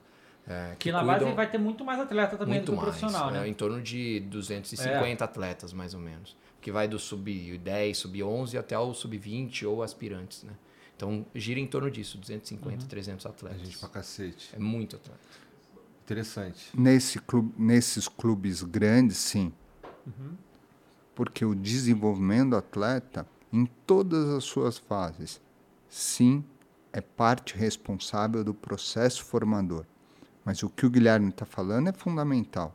Não adianta ter um médico do sub-15 que atenda todas as categorias. É interessante que você tenha médicos com focos e expertises diferentes para que você consiga obter o melhor para o teu sub-13, o melhor para o teu sub-15, sub-17 e sub-20, pelo menos. Aí as catego- intercategorias você também coloca sob a responsabilidade desses, desses médicos. Mas a gente vê muita lógica no processo. E no Palmeiras, hoje, o meu papel é ser um coordenador geral. Eu sou um coordenador base profissional, né? que é o que, o que o Guilherme colocou. E, e aí, A- As categorias de base elas são necessárias para a formação do atleta, mas também para a formação dos profissionais. Né? Então, vocês veem Eu a quantidade da de profissionais médicos que saíram da base do Palmeiras e que estão na equipe profissional de vários clubes. Né? É, e, e por isso que a gente fala da integração dos processos, porque para formar essas pessoas, para elas chegarem lá na frente. Né? Eu saí e o Vitor, que era da base, entrou no meu lugar no profissional. Então, Cara, uma dúvida. É, tem um jogo. Aí o atleta toma porrada, cai, fica lá e perde o médico. São vocês que vão lá no campo? É? E, e aí, assim, já- assim, não é possível que isso nunca aconteceu. O cara tá ali rolando, caindo, chega pro, aí você, você chega lá, ô irmão, tá sentindo que você sentindo nada não, cara, só só Ah, Só olha, catimba. olha a cara do Dildo. O Dildo, já, Só o é aquele que chega e fala assim: Ah, é aquela lesão. aquela. Ele já entrega. Tinha jogador que falava: se eu, se eu segurar no teu tornozelo esquerdo é porque não é nada. É. É, Eles, é, tem jogador que combina. Lógico que a gente consegue reconhecer isso. Porque a gente vê tanto isso, tantos jogos, tantos treinos, que o mecanismo da lesão a gente já sabe mais ou menos. Não, a É, gente já olha e fala, não é. Miguel. E a gente conhece o atleta também, né? A gente já sabe que aquele atleta é um atleta que costuma valorizar mais Aham. ou menos. Então, isso tem, lógico. E, e- mas assim, na, na, na situação que o cara realmente toma porrada, ele tá qual- como é que é a conversa com o atleta nesse momento, assim, do, do campo? Porque antigamente, é, eu não sei quando que mudou isso, mas antigamente os médicos entravam em campo, o jogo parava, tinha que parar. Agora vocês tiram o atleta de campo pra atender fora, né? É só o goleiro que é, é em campo. Como, como é que é esse negócio assim, ali na hora? Porque é tipo uma consulta instantânea que você tem que fazer, né? Ah, É. Mas é uma pergunta. E aí, como é que você tá? Ah, tô bem, tô mal, ah, zoou, ah, pegou, ai, tá doendo muito, ah, tá doendo pouco. E naquele caminhar entre o pedaço do campo que ele caiu e a lateral que ele vai ter que sair, que é, geralmente é a lateral mais próxima da onde ele caiu, você vai conversando com ele sobre como ele está se sentindo. E aí, dá para ir, não dá para ir? Como é que você está? Tá doendo? E aí ele vai te falando. As pessoas acham que, que é a, a melhor função do mundo, porque a gente fica assistindo de camarote, teoricamente, Aham. mas a gente precisa estar prestando atenção em todos os atletas, porque entendendo como ele se machucou, como ele caiu, a gente já entra no campo correndo, já formulando as hipóteses na cabeça. E, e aí, pensando, não, se for isso, dá, se for isso, não dá, se for isso, dá. E quando chega lá, você pergunta, uma pergunta rápida, como o Gustavo falou, é, o atleta responde, ah, você avalia rapidamente, às vezes faz um teste ali, às vezes não faz, e, e no caminhar do- de onde ele caiu até fora do campo, você já consegue fazer uma avaliação funcional, digamos assim, como está a função dele. Então é tudo muito rápido. Tem Mas algum- a vontade do jogador de voltar, é, ela acaba prevalecendo sobre algum, algum exame que você faz ali na hora ou não? Você está pegando no pé de alguém. Não tô, Não, cara. não. Não tô, não. Não tô, não. Depende mesmo. da condição. Se é, por exemplo, uma concussão, que a gente fala, que é quando tem um trauma cervical, o atleta perde a consciência, a, a decisão do médico é soberana. Né? O médico tem que falar, não, você vai sair. Independente do atleta, não, mas eu quero ficar. Não, você vai sair. É, mas dependendo da condição, é a opinião do atleta. Tá. O atleta que sabe como está a dor Dá dele. dizer na maioria das vezes. Na então, maioria das vezes, assim, eu vou dar a minha Tá. opinião. Na maioria das vezes, é da conversa com o atleta. É ele que vai dizer para você e assumir a responsabilidade. O que não dá é O médico entra, o atleta diz eu fico e dali a pouco cai de novo. Uhum. Aí caiu de novo, ele vai sair. Mas acontece. E é por isso Acontece. que mesmo depois que ele volta, a gente Que é um continua monitorando ele. é um E teste. tem- aconteceu Tem isso, alguma medicação que vocês usam ali Usa muscular? É, e po- é permitido usar certas medicações? O que, que se usa? Usa. A gente usa Analgésico? normalmente analgésico Aham. ou anti-inflamatório é, de ação rápida, Ação né? rápida. Sublingual, que acaba absorvendo Ah, mais é? rápido. Comprimido mesmo? Que acaba absorvendo mais rápido e, e Que a tem gente um vê os efeito spray, mais né? A rápido. gente vê os O spray. Uhum. spray também é, acaba sendo, né? Uma forma de medicação, porque é, O cérebro interpreta de forma diferente, né? Uhum. Quando você joga um spray, você está esfriando a pele. E o nosso cérebro está interpretando isso. Essa interpretação, você engana o cérebro e essa enganar é uma forma de analgesiar. Uhum. você dificulta que os impulsos nervosos que estão gerando dor, eles continuem acontecendo. Por isso que acontece de a gente jogar o gelo e o atleta É, Aham. essa ciência, ciência é muito louca, né? É muito cara? maluco. o corpo humano é muito maluco. É, cara. e aí uma dúvida. Você conhece o atleta, tá? Aí, normalmente o atleta quer jogar. Dificilmente vai parar. O atleta normalmente pede pra sair quando ele. É, isso, né? Acompanhando, assim, né? Você pode falar melhor, mas quando ele sente aquela lesão é, sozinho, né? Ele pisou ali, tum, caiu, e sabe que, sabe que não volta mais, né? Mas normalmente quando tá ali, quando tem trauma e tal, não sei o quê. Aí você vê o atleta falar que quer ficar, mas você olhando o jeito que o atleta se movimenta, porque a gente como torcedor, a gente olha e vê, cara, esse cara não tá legal, você como médico, obviamente você vê isso. Vocês já chegaram e falaram pro médico, olha só, vai, vai quebrar. É, eu acho que são duas opiniões nesse momento. A opinião do médico de entender o Aham. risco à saúde do atleta e a opinião do treinador e do preparador físico de Comissão, né? entender. Mas essa conversa no campo acontece? Acontece. Ah, O legal. tempo inteiro. É. O tempo inteiro. É uma interação das áreas. De conversar com o preparador físico e falar, olha, ele sentiu isso. Fica de olho. Porque assim, ele pode não estar piorando a lesão, ele pode não estar gerando um risco maior à saúde dele, mas ele não está com uma condição física para performar como o treinador precisa. Uhum. E aí é uma decisão do treinador. Não, tudo bem que ele continua correndo, mas ele não está não tá rendendo o que eu preciso e eu vou tirar. Não, tá protegendo. Não, tá, não tá protegendo o joelho, tá escondendo a perna, só tá girando para um lado. São aspectos técnicos que não é o médico que vai escolher, é o treinador. Mas você foi claro ao treinador. Olha, ele quer continuar, ele não quer. Olha, ele está seguro, ele não está seguro apesar de conseguir continuar. Você vai pôr todo um cenário para o treinador tomar a melhor decisão possível. Ou você vai tomar uma decisão, como o Guilherme falou. Ah, é uma concussão cerebral. Eu bateu a cabeça. Aí é o médico, vai chegar no treinador e falar, tá fora. Não entra mais. Aí o atleta dá aquele xilix, né? E, ah, quero entrar, não, tô bem. Não tá bem, né? O cérebro dele chacoalhou dentro da cabeça, a gente está É. vendo. A gente, eu, eu, tinha, um- eu, eu tive um caso de um entorse tornozelo. É, num jogo da Libertadores Nossa. e do Mina. E Zagueiro, ele né? é. Ele tem um ele tem um entorse de tornozelo. Eu tenho uma suspeita de fratura da base do quinto metatarso, É um osso do pé. um, osso- Tá, um osso do pé. Tá falando japonês aqui, pô. É, verdade. Aí, ó. E aí ele me chama. Eu, quando eu aperto a base do quinto dele, claramente está fraturada. Aquele pé gigante, um zagueiro, né? Ele Três deve ter berrado metros dor, de tá? Uma- altura. Uma, uma, Hã? ele deve ter berrado de dor, né? Não, é tira, né? Aham. Mais do que berrar É, de dor, é, você tira, tira. E aí eu falei, tá fora. Aí ele, não, não, não, não, tô dentro.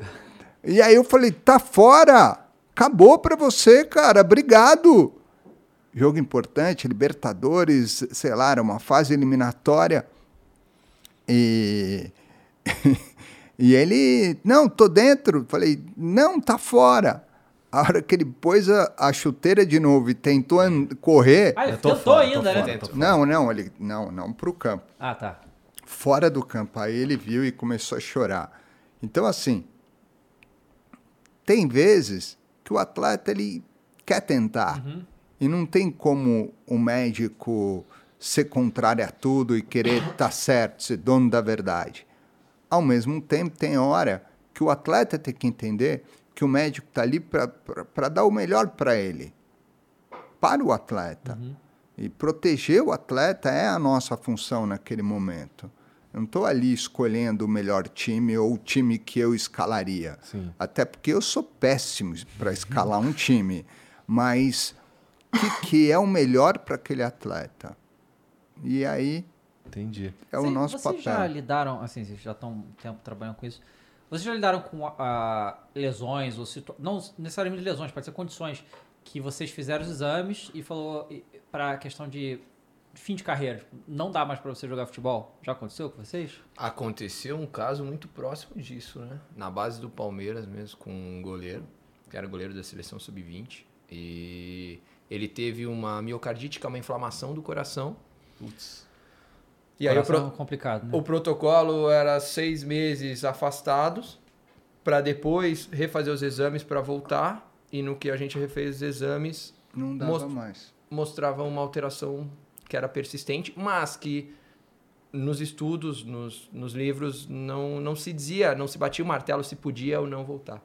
E aí o risco ficava na nossa mão. Perigoso, né? Muito perigoso. Então a gente teve que fazer uma análise de risco muito grande com diversos especialistas para daí tomar a decisão. Mas ficou muito próximo de dizer, cara, não dá Cara, mais. que, que situação, né? Que você tá basicamente dizendo pra um, pra um garoto, nesse caso, É. que é o fim do sonho dele. É. E que ele tava conseguindo, mas por causa do corpo dele, ele não vai mais poder. Nossa, deve ser uma situação horrível, cara. Horrível. Deve ser um momento. Horrível. Foi muito difícil. Foi e marcante para a gente também, porque a gente começava a dividir a situação e toda vez que o garoto chorava, parecia que era da sua família. E, e, e também atleta em fim de carreira que você chega para ele e diz, cara, acabou a carreira. Não dá mais para você ficar insistindo, porque você não vai conseguir daqui a pouco fazer coisas que uma pessoa normal faz. Mas final de carreira, o atleta costuma ter a consciência. Consciência. Ele entende diferente, né? Ele já começa ele já a teve a carreira, né? Dói toda hora, incha É. toda hora. Qual é a, a lesão mais comum? Porque assim, a gente conversou com muitos atletas aqui já. E a gente notou, e algumas vezes, que alguns tiveram que encerrar a carreira pela mesma lesão, que era a lesão de cartilagem no joelho. É, essa é a mais comum? Isso, Que- que, é a famosa artrose de joelho. É, que eu, eu tenho também, né? Aqui no meu joelho eu tenho. o- É. Mas é porque o meu. Não, não, cruzado. Jogador caro. Não, não operei. É genético, a minha patela tá no lugar errado. Então, ela, ela- o meu fêmur tá aqui, a patela, em vez de estar no Uma centro, tá síndrome assim. Aí femoropaterna. fica, né? Sim. E aí eu tive um rompimento de cartilagem, condromalácia e tal, e eu fui no ortopedista, tratei com fisioterapia e musculação, é, fortalecimento e tal. Eu, eu fiz exames que eu comecei a sentir muita dor. Aí ele me disse que. Eu perguntei, dá pra operar? Ele falou, dá, mas você pretende ser atleta de alta performance? Eu falei, não. Ah, então não precisa, se não estiver doendo, não precisa. Né? Eu preferi não operar, então eu não operei. Eu, eu não sinto dor nem nada, mas eu tenho. Eu não, eu não posso jogar futebol. Sabe? Eu não posso correr. Se eu correr, vai doer. Com o impacto vai coisar. Mas eu, eu tomei, na época. Porque eu acho que até hoje não tem um negócio que recupera a cartilagem de vez, né? É, a gente tem alguns, tem alguns procedimentos que são feitos para tentar ajudar, É. mas eu acho que cartilagem talvez seja a, a área da medicina, né, da ortopedia principalmente, que talvez menos tenha conseguido evoluir. Uhum. Né? Eu acho que osso, músculo, ligamento, tendão, você consegue é, resolver de uma forma mais fácil. Cartilagem é realmente mais É. difícil e é uma condição é, progressiva Aham, vai piorando. é. você consegue minimizar essa progressão. Né? Então, um fortalecimento, que provavelmente é algo que ele te falou, ó, tu vai ter que fortalecer bem, tu vai ter que ter bastante força na tua coxa para diminuir a sobrecarga no É, teu joelho. É, então, a gente busca esse fortalecimento é, justamente para diminuir essa progressão, mas ela acontece. Sim, é igual o que o De- o Denilson, né, falou que ele, ele teve essa mesma lesão. E ele teve que parar por causa disso, né? Que ele operou várias vezes, aí- os médicos falavam, ó, só, a gente pode operar aqui, você dá, dá para os três anos isso aí, né, e tal. E né? na grande maioria das vezes, essa artrose, né, essa lesão Aham. de cartilagem, ela vai ser uma consequência de outra lesão. Uhum. Então, uma lesão de ligamento cruzado anterior, uma lesão de menisco. Essas lesões são lesões comuns do futebol e que acabam gerando como consequência futura uma, uma artrose, por exemplo. Não, era isso. A mudança mecânica. Se você interpretar a articulação dessa forma, quando você muda a mecânica por algum motivo, então vou dar um exemplo. Ah, eu fiz a reconstrução do ligamento cruzado. Eu vou alterar a mecânica do meu joelho. Né? Meu joelho não tinha o ligamento daquele jeito. Aí ficou com outro ligamento. Aquilo vai gerar desgastes da cartilagem que na intensidade que é o futebol, no acúmulo de jogos que é o futebol, dali a pouco o atleta está com uma situação do joelho pior. Não tem jeito. É do próprio desenvolver da carreira. É o que a gente está falando. Mas vai chegar um momento que o desgaste é tamanho que não tem como ficar enganando o, o, o joelho do atleta. Porque a gente não está falando daquele tempo lá atrás onde a lesão era inicial. Não, a gente está tá falando de uma fase que a lesão é limitante. E aí é, não tem o que fazer. Mas até aí, hoje em dia, tem algumas cirurgias que são tentadas, alguns é, é, procedimentos são feitos de colocar substância dentro do joelho para proteger, fortalecimentos específicos, é, controles específicos de carga para que o atleta proteja melhor a sua cartilagem. Então a medicina também evolui, mas não a ponto, como o Guilherme foi é, preciso, a gente não tem como restaurar cartilagem. Então, uma vez que você tem lesão de cartilagem, o que você tem que fazer é diminuir é, a velocidade com que ela se desgasta. Só que quando você fala de futebol, né, é difícil de porque o cara tá usando o corpo dele ali com intensidade o tempo todo. né? É isso. É, tu tá no Santos há quanto tempo, Dildo? Três meses. Putz, que pena. É, porque teve um, um episódio que eu, eu conversei com o Marinho, e o Marinho, ele me contou um episódio que ele acabou batendo com a cabeça, deu essa desmaiada aí, deu uma apagada, ah, mas acabou voltando pro jogo. E assim, antes dele apagar, ele tinha feito um gol. E quando ele voltou pro jogo, ele perguntou pro cara, pô, quanto é que tá o jogo? Pô, tá 1x0, pô. Por quem fez o gol? Tu! Ele não esqueceu que ele tinha feito o gol. Eu acho que ele estava no Ceará nessa época. É? Eu lembro disso. E isso acontece. E por isso que a gente tem que ter esse cuidado. Assim. É, a concussão cerebral é algo que, que tem se falado muito recentemente, justamente porque pode gerar consequências a longo prazo. Alguns tipos de demência, por exemplo. De a função cognitiva do atleta no futuro, quando ele envelhecer, ela ficar prejudicada. Então é algo que a gente tem que cuidar desde já. É, e nesses casos de concussão, o recomendado é tirar o atleta de campo e fazer um protocolo de retorno para o jogo, para o treino, para o jogo, de forma progressiva. 5, 7 dias, 10 dias, dependendo da evolução dele. Então, assim, acaba sendo perigoso. Mas nem todo, nem todo trauma é, de cabeça necessariamente é uma concussão. Depende se ele teve uma perda da consciência ou se ele não está conseguindo lembrar onde ele está. A gente faz algumas perguntas na hora para saber se ele está bem.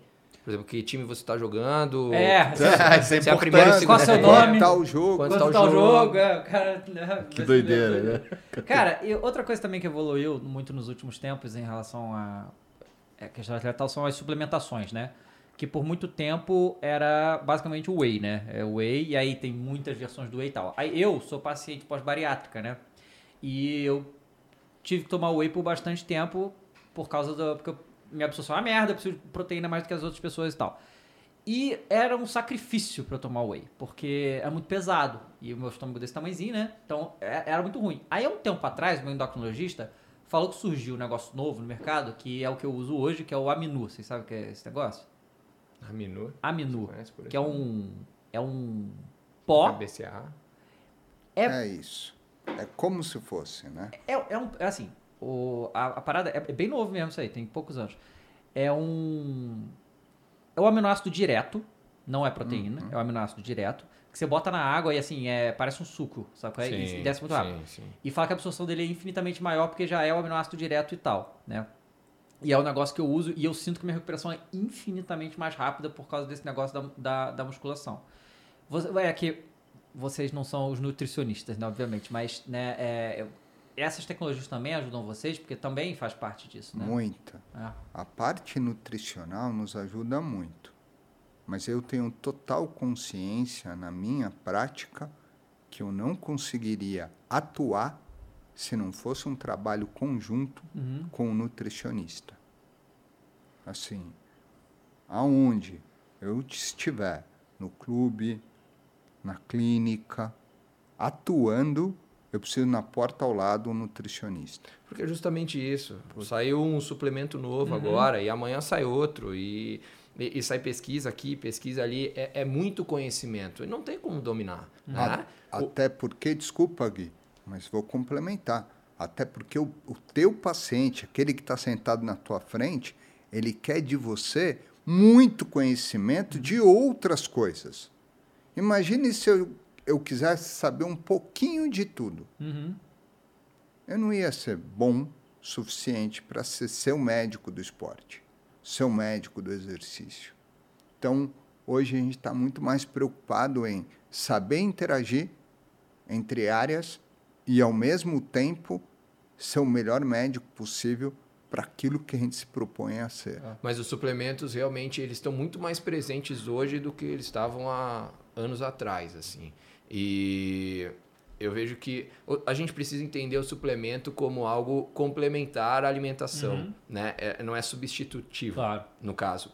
Mas muitas vezes pela alimentação a gente não consegue chegar naqueles No que níveis precisa que a gente precisa, que foi o que você falou. Ah, às vezes sai do jogo e, e não tá com fome, por exemplo. De alguma forma a gente precisa repor aquilo. E aí acaba entrando whey, creatina. Daí, aí vai depender muito da estratégia que, que se está fazendo com aquele atleta, né? Qual é o período do ano que ele tá, período em relação à competição, como estão os treinamentos, como está o peso dele, qual é a necessidade dele, tudo isso vai fazer diferença. E assim, eu há uns anos atrás, eu, to, eu tinha um torção no pé, né? E aí é uma coisa que eu acho que essa questão da comunicação. coisa com ele já, né? É, ah, eu sou, eu sou um todo zoado. Se quiserem depois atender. É, todo zoado. Eu torci meu pé. Mas foi trauma mesmo e tal. E, e aí eu fui no médico pra me falar assim, uma lesão nível, sei lá o que, ingesta essa porcaria aí. Aí eu fiquei mó tempão e tal. E aí houve um conflito entre o meu médico e o fisioterapeuta. Porque quando. E, e assim, é, teoricamente, minha lesão, eu fui fazer exame, minha lesão tá boa, mas eu não conseguia pisar. E aí o fisioterapeuta falou, cara, é, você tá com dor, tá, tá fudido aí com o pé doendo, porque tá atrofiado essa merda, você não tá usando, sabe? Você não podia ficar esse tempo todo parado, com engessado. Só que o médico tava preocupado em curar a lesão. Em cicatriz. É, e aí você deve lidar com isso também, né? É muito do nosso meio de pensar, né? A gente vem de uma escola onde o movimento cura. Uhum. Então eu vou tentar o mais rápido possível te movimentar. Essa é a minha base de raciocínio e é isso que eu vou trabalhar. Eu respeito totalmente quem vem de uma escola que diz: não, o movimento atrapalha nesse momento. Mas para cada escola tem as suas terapias, as suas formas terapêuticas. E é, e é em cima disso que a gente tem que saber trabalhar, na interação profissional.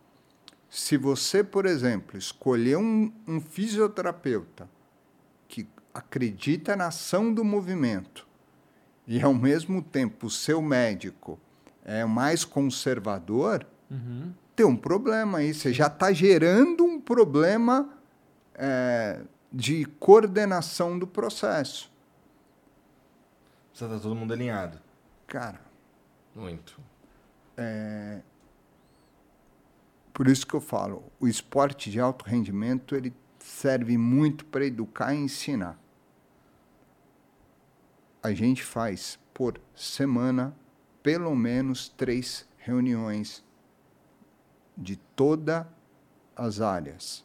Todas as áreas se reúnem três vezes por semana no mínimo. Isso no Santos, isso no Palmeiras, duas, três, quatro. Não é possível que um fisioterapeuta particular e um médico não se entendam. Uhum. Num processo que pode durar meses, Uhum. aí tá errado. É, eu acho que isso, isso é importante assim de a gente colocar, né? A, a- gente parte desse ponto de vista no esporte de alto rendimento, mas isso é muito comum no dia a dia da clínica, assim, no consultório, né? Como tu deu o teu exemplo e como tem muitos outros que acabam acontecendo. É, e aí estar integrado é fundamental para o resultado final do processo. Estar integrado dentro de um clube é muito fácil, porque todo dia está todo mundo ali.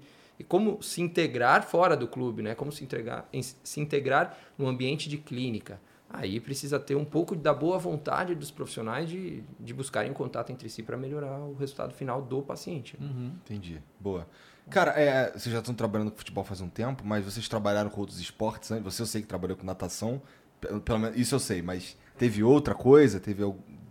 Em, que vocês fizeram? em clubes, Não, acho Esporte que geral? no esporte, na medicina do esporte. na medicina do esporte, dentro da clínica, a gente já atendeu de tudo. É, Hoje todos os esportes. Hoje funciona. Hoje vocês têm a clínica de vocês e o clube, é assim que funciona? É, ah, então vocês, já, são- então vocês lidam com tudo. É isso. Entendi. A Tá, medicina ela permite isso, tá. né? Você ter, até porque a formação do médico depende dessa, não dá para você viver só de um lugar, porque essa instabilidade ela causa uma insegurança. Então, o normal é encontrar médicos no clube que complementam o seu trabalho em clínicas, suas próprias clínicas que desenvolvem seus próprios trabalhos. A gente é igual. Tá. Eu só Entendi. tenho uma vantagem. Ah, Eu trabalho na mesma clínica que o Guilherme. Uhum. Né? É são diferentes, mas mesma rede. Sim. Justamente porque pessoas competentes ajudam muito a você construir o teu, teu trabalho. Esse teu, esse teu trabalho aí com, com, com natação e tudo mais, isso era fora do Brasil? Era no, era no Brasil, mas com nadadores que vinham de fora do Brasil. É. É, eu trabalhei hum, hum, com o Cielo, né? Lá Oh, na legal, época pós-Olimpíada. Eu, eu era médico do Pinheiros, o Cezão era atleta do Pinheiros e nadava em Auburn, nos Estados Unidos. Ele ganha medalha, medalha olímpica em 2008 na China. E aí ele vinha para o Brasil, passava no Brasil quatro, cinco meses no ano, eh, onde ele treinava e, e- e competia no Brasil pelo Pinheiros. E aqui eu era o médico dele. Imagina, né? Eu era um menino e era um É, médico você de um... Vocês falaram que em 2007 foi a primeira turma de residência no médico do esporte. Em 2008 você já estava cuidando dele, você era jovem mesmo, né? Você falou que foi da primeira turma e tudo mais? Eu era meio. Me meti a cara demais. É que tinham muitos, muito poucos profissionais que viam o esporte e a saúde do atleta da forma como se via dentro da residência. Então, eh, já, já acontecia de pegar as pessoas que estavam se, que estavam se formando para cuidar desses atletas. né? Eu fui, por exemplo, um case eh, que foi para esse grande clube de São Paulo, o Esporte Clube Pinheiros, no meu último ano de especialização em medicina do esporte. E, e ali eu vivia de, de forma intensa todos os esportes olímpicos que aquele clube tinha. Deve ter sido uma puta escola. Pô, imagina, Legal demais. imagina. Então, vôlei, judô, natação, levantamento Já olímpico, viu tudo quanto é lesão, né? Eu via muita coisa. Tudo quanto é lesão. Eu via muita coisa. Não era só lesão, eu via as características inerentes de cada esporte, os jeitos de cada atleta. Porque imagina, se está aqui, ele, ele, foi, ele foi bem. Se está aqui um judoca, como é que o judoca é? Você já desenha na sua cabeça um judoca. Se está aqui um nadador, como é que o nadador é? Você já mais ou menos desenha um nadador. Só que lá eu tinha esse monte de gente junto. Basquete. Então, é, eu cuidava de todos os esportes. Mas aí, é, em especial, eu tive um treinador ali que viu, viu o meu interesse viu essa área nova, sabia da existência dessa área em países como Estados Unidos, Canadá, e falou: não, medicina do esporte é um negócio que eu acredito. E aí começou a me puxar mais para perto da piscina.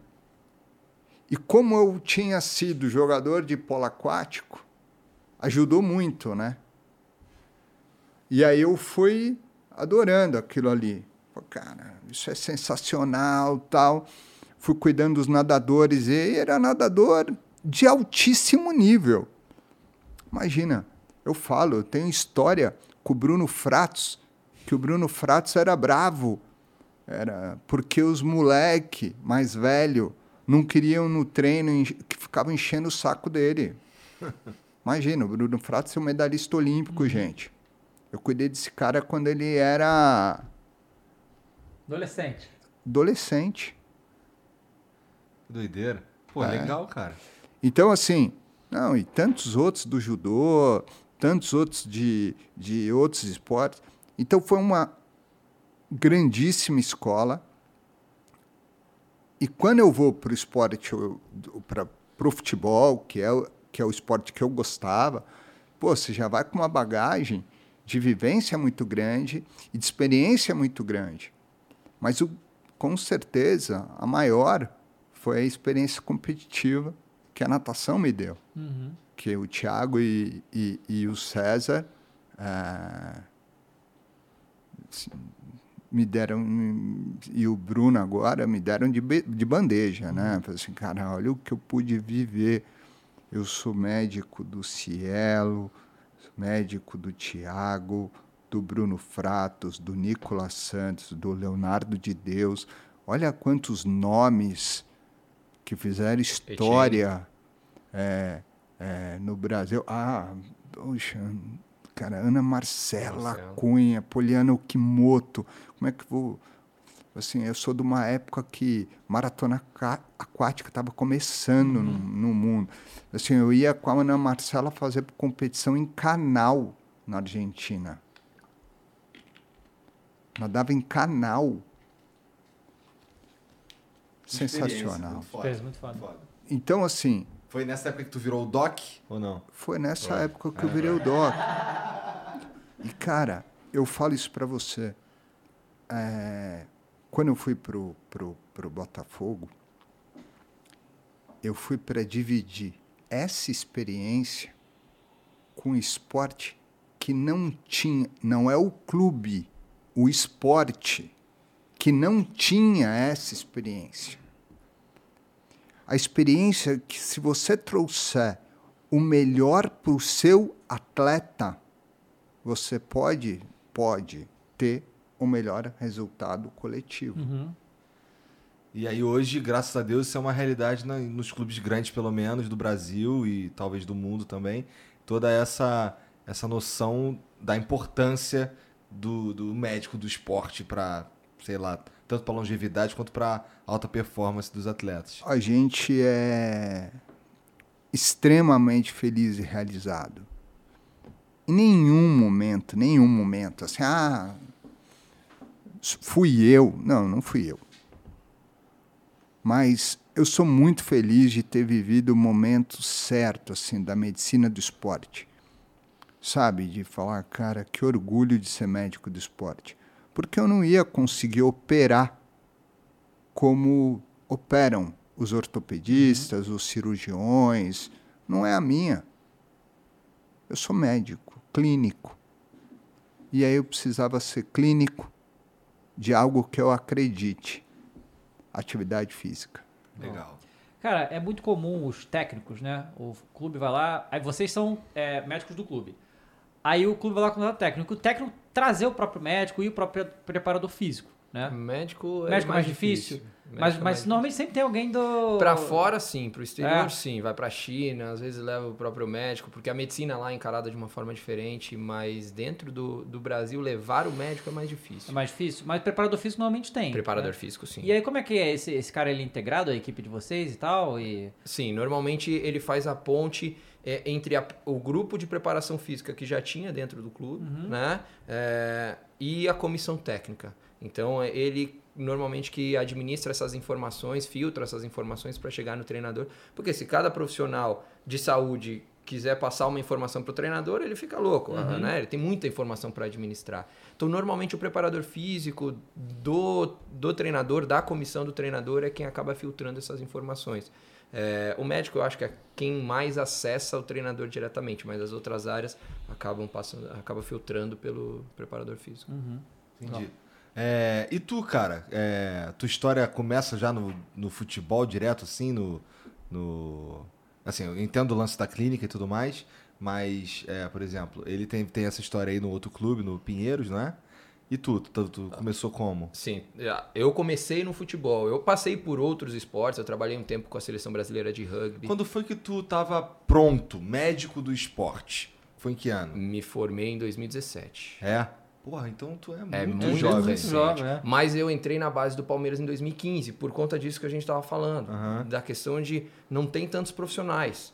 É, vamos, pegar, vamos pegar os profissionais em formação e colocar eles aqui para ir aprendendo junto com isso. Legal. As coisas aconteceram muito rápido para mim, mais rápido até do que para o Gustavo, né? É, então eu venho de uma, uma geração um pouco mais recente, que está começando a colher os frutos que essa geração foi plantando. Entendi. É, então, na, na seleção brasileira de rugby, eu tive uma atuação por um período de tempo. Trabalhei também nas Olimpíadas, Deve no duro. ambulatório de atendimento Deve aos ser duro a atletas. seleção brasileira de rugby pro médico deve ser duro. É muita coisa para fazer, mas em compensação, os atletas eles têm um limiar de dor muito mais alto. Tem muito então é mais- muito mais fácil de trabalhar Tem muito também. mais concussão? Tem mais concussão. Tem mais concussão. Porque tem muito mais trauma, tem muito mais choque, né? Mas os atletas são muito mais tolerantes, né? E, e- e o atendimento é diferente. No futebol, para o jogo para o médico entrar e atender. No rugby, você entra a- e atende enquanto o jogo tá rolando. Caraca, já o jogo não bolada? para. Você já não, um não, isso nunca Não? aconteceu. Mas, por exemplo, o atleta, o atleta, ele tem uma luxação de dedo, por exemplo, ele tira o dedo dele do lugar e, e você entra, põe o dedo no lugar e o jogo acon- tá acontecendo e ele volta pro jogo normal. Passa o esparadrapo e vamos que vamos. Que doideira. Caraca, imagina você tá ali curando e começa a vir a manada. Meu Deus, eu tô bem rápido aqui. Ah, é muito louco. E, e cada esporte tem a sua particularidade, né? Isso é, É, muito imagino interessante. que na natação deve ter menos lesão, né? Que é o que deve ser dos esportes aí de alto rendimento que tem menos impacto, né? Bem menos. Bem menos, né? Só que a natação, eu falo isso para as pessoas, você não tem ideia o que é um resfriado na vida de um nadador. É muito pior pra ele do que Nossa, é como se tivesse morrido um familiar. Mas por quê? Porque atrapalha o treino dele, o tempo dele cai, o- é- é- Vai tudo pro espaço. vai tudo, perde tudo que ele estava fazendo naquela semana. A semana para de ser perfeita. Então, eh, a interpretação entre estar doente e modificar a vida é muito grande. É muito grande. Pra você ter uma ideia, aonde treina muda para um nadador. Futebol se muda o clube, né? Para o nadador, você mudar o lugar que o cara treina, pode mudar a vida do cara. Então, não é tão simples, gente. Assim, cada esporte tem a sua peculiaridade e a gente tem que saber olhar. E mais legal, que ele falou, e ele foi bem feliz. Quando você está ali sendo médico daquele momento, você tem que vestir a camisa daquele esporte. Não adianta você chegar ali e falar, e aí, qual é a lesão que vocês têm, que, que eu posso ajudar? Não. Você tem que ir lá para a beira do campo, você tem que ir para a beira da quadra, você tem que ir para a borda do tatame e dizer como é que eu posso ajudar. Vi, observei que você está fazendo isso, é, posso ajudar nisso, a minha lesão é isso. Pegar a internet e pesquisar alguma coisa relacionada àquilo. Hoje é para isso que a gente é médico. Cara, e questão é, do campo, né? Porque você, o Palmeiras e o Allianz é grama sintética, né? Pra vocês médicos, tem diferença a grama sintética e grama normal? Bas- É? bas- E entre as gramas sintéticas Caralho, isso daí é, pra mim é surpreendente. Legal. É muita O diferença. impacto é diferente? Impacto, Tração. atrito, É? tra- é, atrito. Atrito gera tração. Uhum. Guilherme então, voando. Perdi uma grande peça. Não, mas faz, faz diferença. Faz diferença. O tipo de lesão. Tem lesões que são mais prevalentes, mais comuns, Caramba, de- dependendo do tipo de grama. Mas assim, a grama, a grama natural, é, o impacto é menor? É, a, a grama sintética, por exemplo, essa questão do atrito, ela gera mais tração, então ela prende mais o pé. Então, por exemplo, um entorse de joelho, uma lesão de ligamento cruzado ou uma lesão de menisco, ela vai ser mais frequente. É, isso pode, isso acaba acontecendo. A grama, o, o, a- o próprio campo de grama, dependendo da altura da grama, vai ser diferente também. Se vai ser mais, mais suave ou vai ser um gramado mais duro, e isso vai impactar em lesões tendíneas mais prevalentes, né? Vai ter mais tendinite. Então, acaba que tudo Que isso faz diferença. É muito complexo, é muita informação. Aham, muita informação, né? Louco demais. Muito foda. Muito foda. Não parece, né? Porque é, externamente é, a, a imprensa ela não chega a levar esse nível de detalhe para o público, né? Então o público não tem essa percepção. É machucou, não machucou. É verdade, E isso mim é ainda assim, comenta a lesão. Isso, que me deixa Não, os caras muito incomodado. Tá isso. Não, mas é, porque os caras falam, não, lesão, fulano já teve também, como se pessoas fossem iguais. né? Não, já teve também, demorou não sei quanto tempo pra recuperar, então deve ficar parado não sei quanto Esse tempo e departamento médico é muito mole. É, né? você fala, não, não é possível. Isso já gera uma expectativa Ó, em cima é, do departamento médico. Eu sou de uma cumpriu com o que o, época- jornal, com o que o jornalista Aham. falou, pô, eles erraram, então. Imagina, imagina, eu sou de uma época que eu entrei nas categorias de base do Palmeiras e que o Palmeiras estava na segunda divisão. E aí ascendeu para a primeira divisão e, e aí permaneceu, e aí veio o projeto. E o departamento médico do Palmeiras era muito bom. Com médicos com currículos muito bons. E era altamente criticado pela imprensa sem base nenhuma técnica. Ano passado, o departamento médico do São Paulo foi altamente Pô, criticado sem base nenhuma. Assim, estamos criticando o quê? O número de lesões? É, os caras pegam quantidade de lesão, tipo, sabe? E aí tem um placar É? no final do ano que não leva em consideração o número de partidas, os momentos de partidas. Sim, você acha de verdade que um atleta jogar uma semifinal de campeonato, uma final de campeonato, tenso, dormindo menos, não tem diferença? Claro que tem. do que ele, né? Então assim, a gente tem que saber valorizar e ao mesmo tempo ressaltar condições específicas que os departamentos têm que lidar e respeitar o profissional que está se expondo ali, que está trocando o, o dia, que muitas vezes está abrindo mão da própria família para estar ali, para fazer daquilo ali um negócio gigante, que é o que a gente gosta. É isso. Saber valorizar o esporte e não ficar criticando áreas. Pois é. Acho que sem conhecimento. Você já. Alguma vez algum dirigente já chegou e falou pra você, ofereceu que vocês querem dar entrevista pra falar sobre alguma situação de algum atleta? Isso acontece? Mas não, não é comum, a gente não vê os médicos falando muito. né? Ultimamente não tem É. acontecido muito, até por conta da pandemia, né? Ficou muito distante. Sim. Agora que tá voltando no Santos, essa semana foi a primeira vez que a imprensa foi acompanhar um treino. É, antigamente acontecia mais. Hoje em dia a- acaba sendo muito em função da assessoria de imprensa, Uhum. porque senão ah, todos os profissionais começavam a- a- a a passar informações e muitas vezes essas informações não eram passadas de uma forma completa ou de uma forma correta e o jornalista ele pega a informação se ele tem informação ele passa para frente mas não vai filtrar não tem Não. né, uma interpretação em cima daquilo. Então eu acho que isso foi foi diminuindo com o tempo mas anti, antigamente acontecia mais. O Gustavo eu acho que pegou mais isso.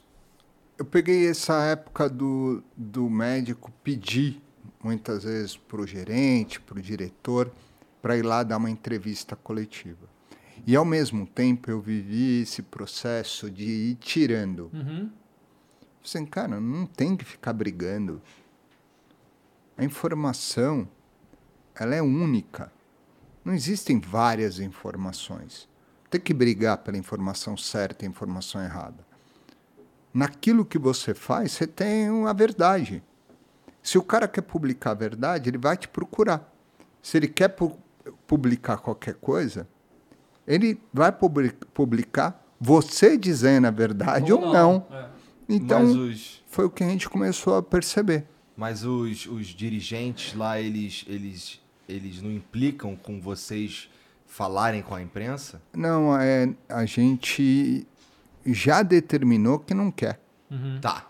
Sim, no Palmeiras, pelo menos, e, e já há bastante tempo, eu não tenho nenhum interesse da entrevista coletiva.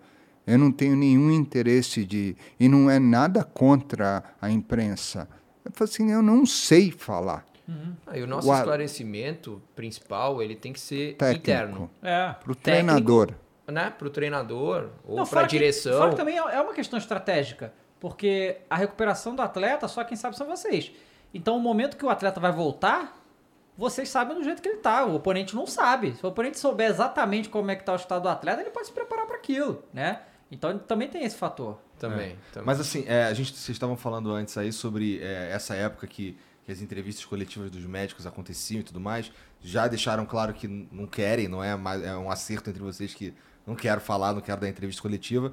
Mas é, vocês o fariam, não uma entrevista coletiva, mas um tete a tete com algum jornalista, no sentido dele é, querer de fato dar uma informação correta acerca de alguma lesão específica e tudo mais. Isso, isso não é um problema ou isso é um problema? não seria um problema desde que alinhado com o- a direção e com o treinador. Aham. Eu acho que num- numa estrutura de clube a gente tem que respeitar quem está acima da gente. Aham. Eu não vou chegar dando uma informação que, é- que quem tem a posse dessa informação não é minha. A informação ela não é minha. Ela é da estrutura que gera e administra a informação. E, e principalmente do atleta. É. A, a- a informação é do atleta. Você precisa respeitar isso. Se o atleta falar, eu não quero que você exponha É, que eu tem tenho a isso lesão também. A, B ou C, você não pode falar. É, então, é, isso é legislado, inclusive, não é? Porque, Exato. né? A informa é um sigilo, é um sigilo, sigilo médico, médico paciente. paciente, é então, se o atleta fala, não, você não vai falar que eu tô com essa lesão. Você não fala, você não pode. Você não precisa mentir Uhum. e falar que ele tem outra lesão.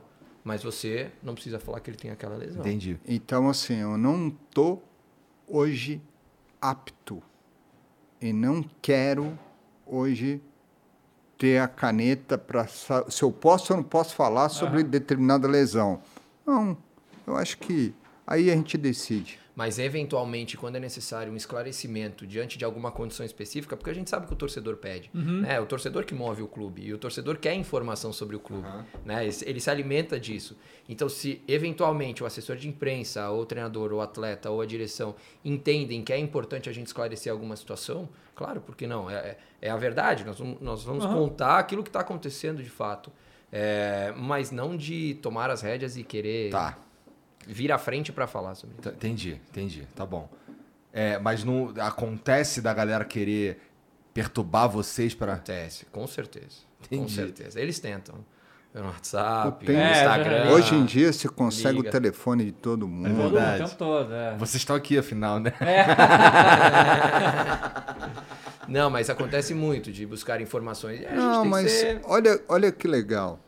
Você não precisa falar da individualidade, do sigilo de pessoas, vamos dizer assim, de indivíduos, para bater um papo. Claro, claro. Ah. É, não, a nossa proposta é completamente diferente. É, meu ponto foi mais porque, assim, a gente conseguiu o contato de vocês, sabe? Inclusive, mais uma vez, obrigado por estarem aqui. Inclusive, Mumu, tem alguma, tem alguma mensagem aí pra gente? Temos mensagem. Então Manda leia aí aí. pra gente, por favor. É, o Acreano mandou. Aproveitando a presença de vocês, como vocês explicam a recuperação do Ronaldo? Quando ele veio aqui no Flow, ele revelou que muitos médicos falaram que com sorte ele só ia conseguir caminhar. Eu não, particularmente, desconheço a fundo a lesão do Ronaldo. Eu só conheço como torcedor. Aham. Então, prefiro não ficar dando muita opinião. Se um dia eu tiver a grande oportunidade de ver a lesão dele, aí sim eu dou o meu parecer. Eu, eu acho que a informação que, que a gente pode colocar, assim, não especificamente sobre o Ronaldo, mas às vezes, né, o atleta ele tem um, um diagnóstico específico que vai. que, que mu muitos médicos acreditam que ele não vai conseguir jogar. Cara, é uma, é uma situação muito individual. Às vezes, se ele conseguir fortalecer muito bem, se ele conseguir fazer um trabalho biomecânico, né? O Luciano estava aqui ontem, falou um Aham. pouco sobre isso. Se ele consegue fazer um trabalho biomecânico específico para melhorar a condição dele, se ele consegue suportar um pouco melhor a dor, se a medicina evoluiu de um ano para outro que consegue melhorar essa condição dele, pode ser que ele consiga render. Teve é, alguns casos no Brasil também em relação a problemas de coração, né? Você falou do, do, da- do goleiro da base do Palmeiras, mas a gente teve o caso do Washington, né? Que ele, ele veio aqui, né? Contou pra gente uma história, caramba, foda, né? De É. como ele conseguiu se recuperar, mas a gente teve a tragédia do Serginho lá, né? Sim. E aquilo ali, você, é, é- é- foi um erro médico aquilo ali, deixar ele jogar? Ou os caras avaliaram certo, só que deixaram ele jogar mesmo sabendo dos riscos? A- o que aconteceu com o Serginho foi, de certa forma, um divisor de águas, justamente para começar a residência médica de med- em medicina do esporte. Ah, legal. então, assim, isso aconteceu em 2004 e aí se mobilizaram. Não, a gente precisa. Legal não, né? É uma merda, mas... A, gente precisa, a, a gente Saúde precisa formar mais, é, mais médicos especializados nisso. Aham. É, eu não sei dizer exatamente a condição do Serginho, mas o que a gente sabe é nós temos um protocolo de avaliação cardiológica hoje. Todo atleta que chega, ele passa por esse protocolo de avaliação para a gente justamente identificar se tem alguma condição que possa trazer um risco para ele. A gente nunca vai conseguir zerar o risco do nosso atleta, porque por mais que a gente faça diversos exames, a gente não consegue ter todas as informações à nossa disposição. É, muitas vezes não dá pra pre- prevenir um infarto, né? Mas, Ex- sopro, então, arritmia... então o que a gente consegue fazer nessas avaliações é justamente minimizar o risco. Não, o risco desse atleta é muito baixo. Pode acontecer? Pode. Foi isso que aconteceu no caso do Serginho? Não sei. É Uhum. um caso muito específico.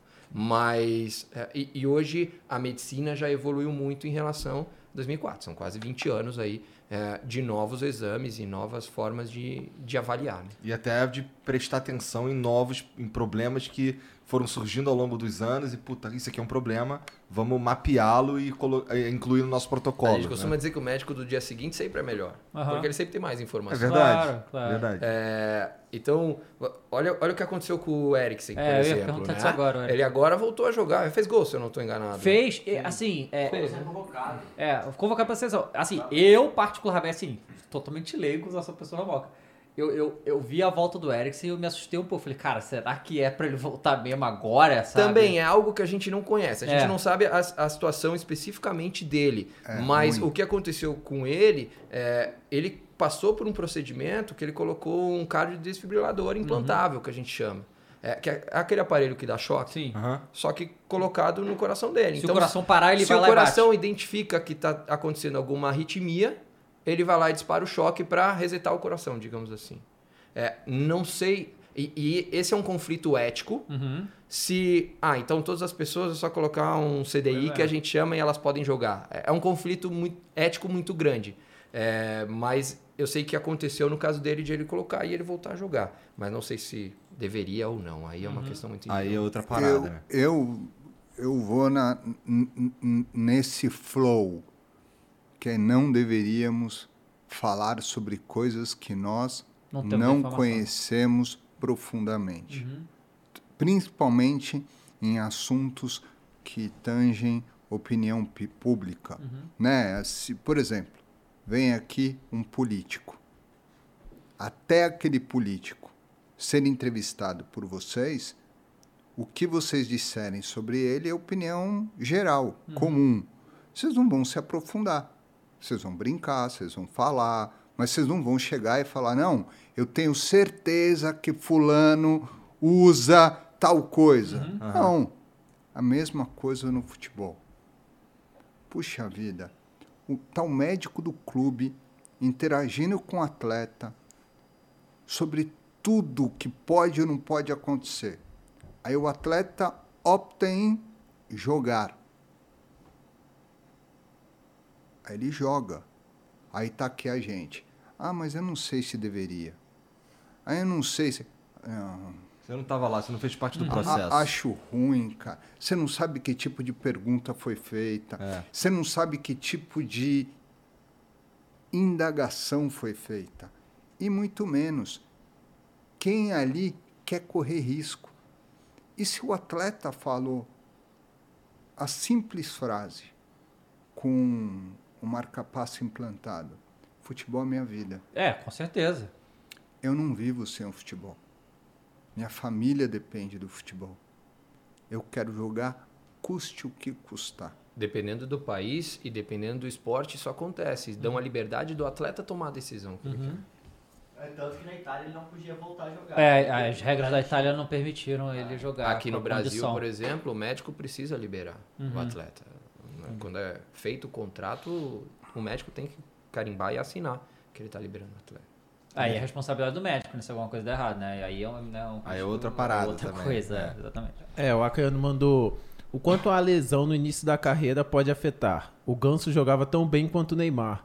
Qual é o segredo do Bayern? Todo mundo que entra lá fica bombado pra caralho. O que eles tomam, eu quero tomar Também também. Neymar exagerou só um pouco, É, né? um Mas pouco. tudo bem. Mas é, o, Ganso é um jogador que tem histórico de uma lesão lá específica, né? Ele também tem uma lesão de cartilagem, né? Ah, é, também. Acho que sim. É, eu não sei, eu sei especificamente. Eu sei por informações, né, que saem na imprensa. A gente nunca examinou o ganso, Uhum. a gente nunca viu a ressonância do ganso. E por isso insisti, insisto em dizer, é, não gostaria de opi- opinar Uhum. sobre o ganso. E o Mas do- a, mas a lesão, mas a lesão na juventude ela influencia bastante, assim, Mas é, né? é- mas é pior ou melhor? Porque assim. É melhor- não, é melhor- ter- melhor não ter lesão. Não, Mas, né, é melhor em tempos de em termos de tempo de recuperação. quanto mais jovem, recupera mais rápido. A criança ela recupera mais rápido. As células dela estão se multiplicando de uma forma muito mais rápida. Mas é pior em termos de prognóstico. Prognóstico é o que, que isso pode acarretar no futuro. É, e aí, quando a gente pensa um menino de 11 anos que tem uma lesão do ligamento cruzado, vamos dizer, é, o prognóstico dele em 20 anos é, é praticamente o mesmo se ele tivesse uma lesão com, com 20 anos para 40 anos. Só que 30 anos, né, 20 anos depois desses 11 anos, ele vai ter uma. Ele vai estar no auge da carreira dele, talvez. Né? Então, pensando em termos de rendimento, é, isso, impacta, isso impacta bastante. Pensei- o Ney perguntou sobre o Bayern. Né? Qual é, porque é, é impressionante, os caras ficam gigantes quando vão pro Bayern. Né? Entrou São no Bayern e vira um monstro do pântano. Um É, o tanque, né? Pode ser a, a, A, estratégia, a estratégia do clube, de treino. De treino, né? o de clube, alimentação. o clube dedica uma atenção ao treinamento de força. Não é. A gente fica querendo deixar todo mundo no mesmo patamar, né? Então, ah, o clube tal deixa todo mundo gigante. De verdade, eu fiz o, o mundial lá do, né? E, e não, não me chamou a atenção o Bayern ter os caras gigantescos. Esse é um. É uma diferença. Essa é uma diferença que a gente tem que fazer, assim. Uma coisa é a hipertrofia, que é aumentar o volume muscular. E outra coisa é, níveis, é, é o nível de força. Às vezes o atleta não tem um volume muscular muito grande, mas a capacidade de gerar força que ele tem é muito alta. Então ele não precisa estar muito forte ou bombado, né? Como falo. É, ele pode ser magrinho, mas ser muito forte. E isso acontece muito. A gente vê ni- atletas que, que são magros, mas que têm um nível de força elevadíssimo.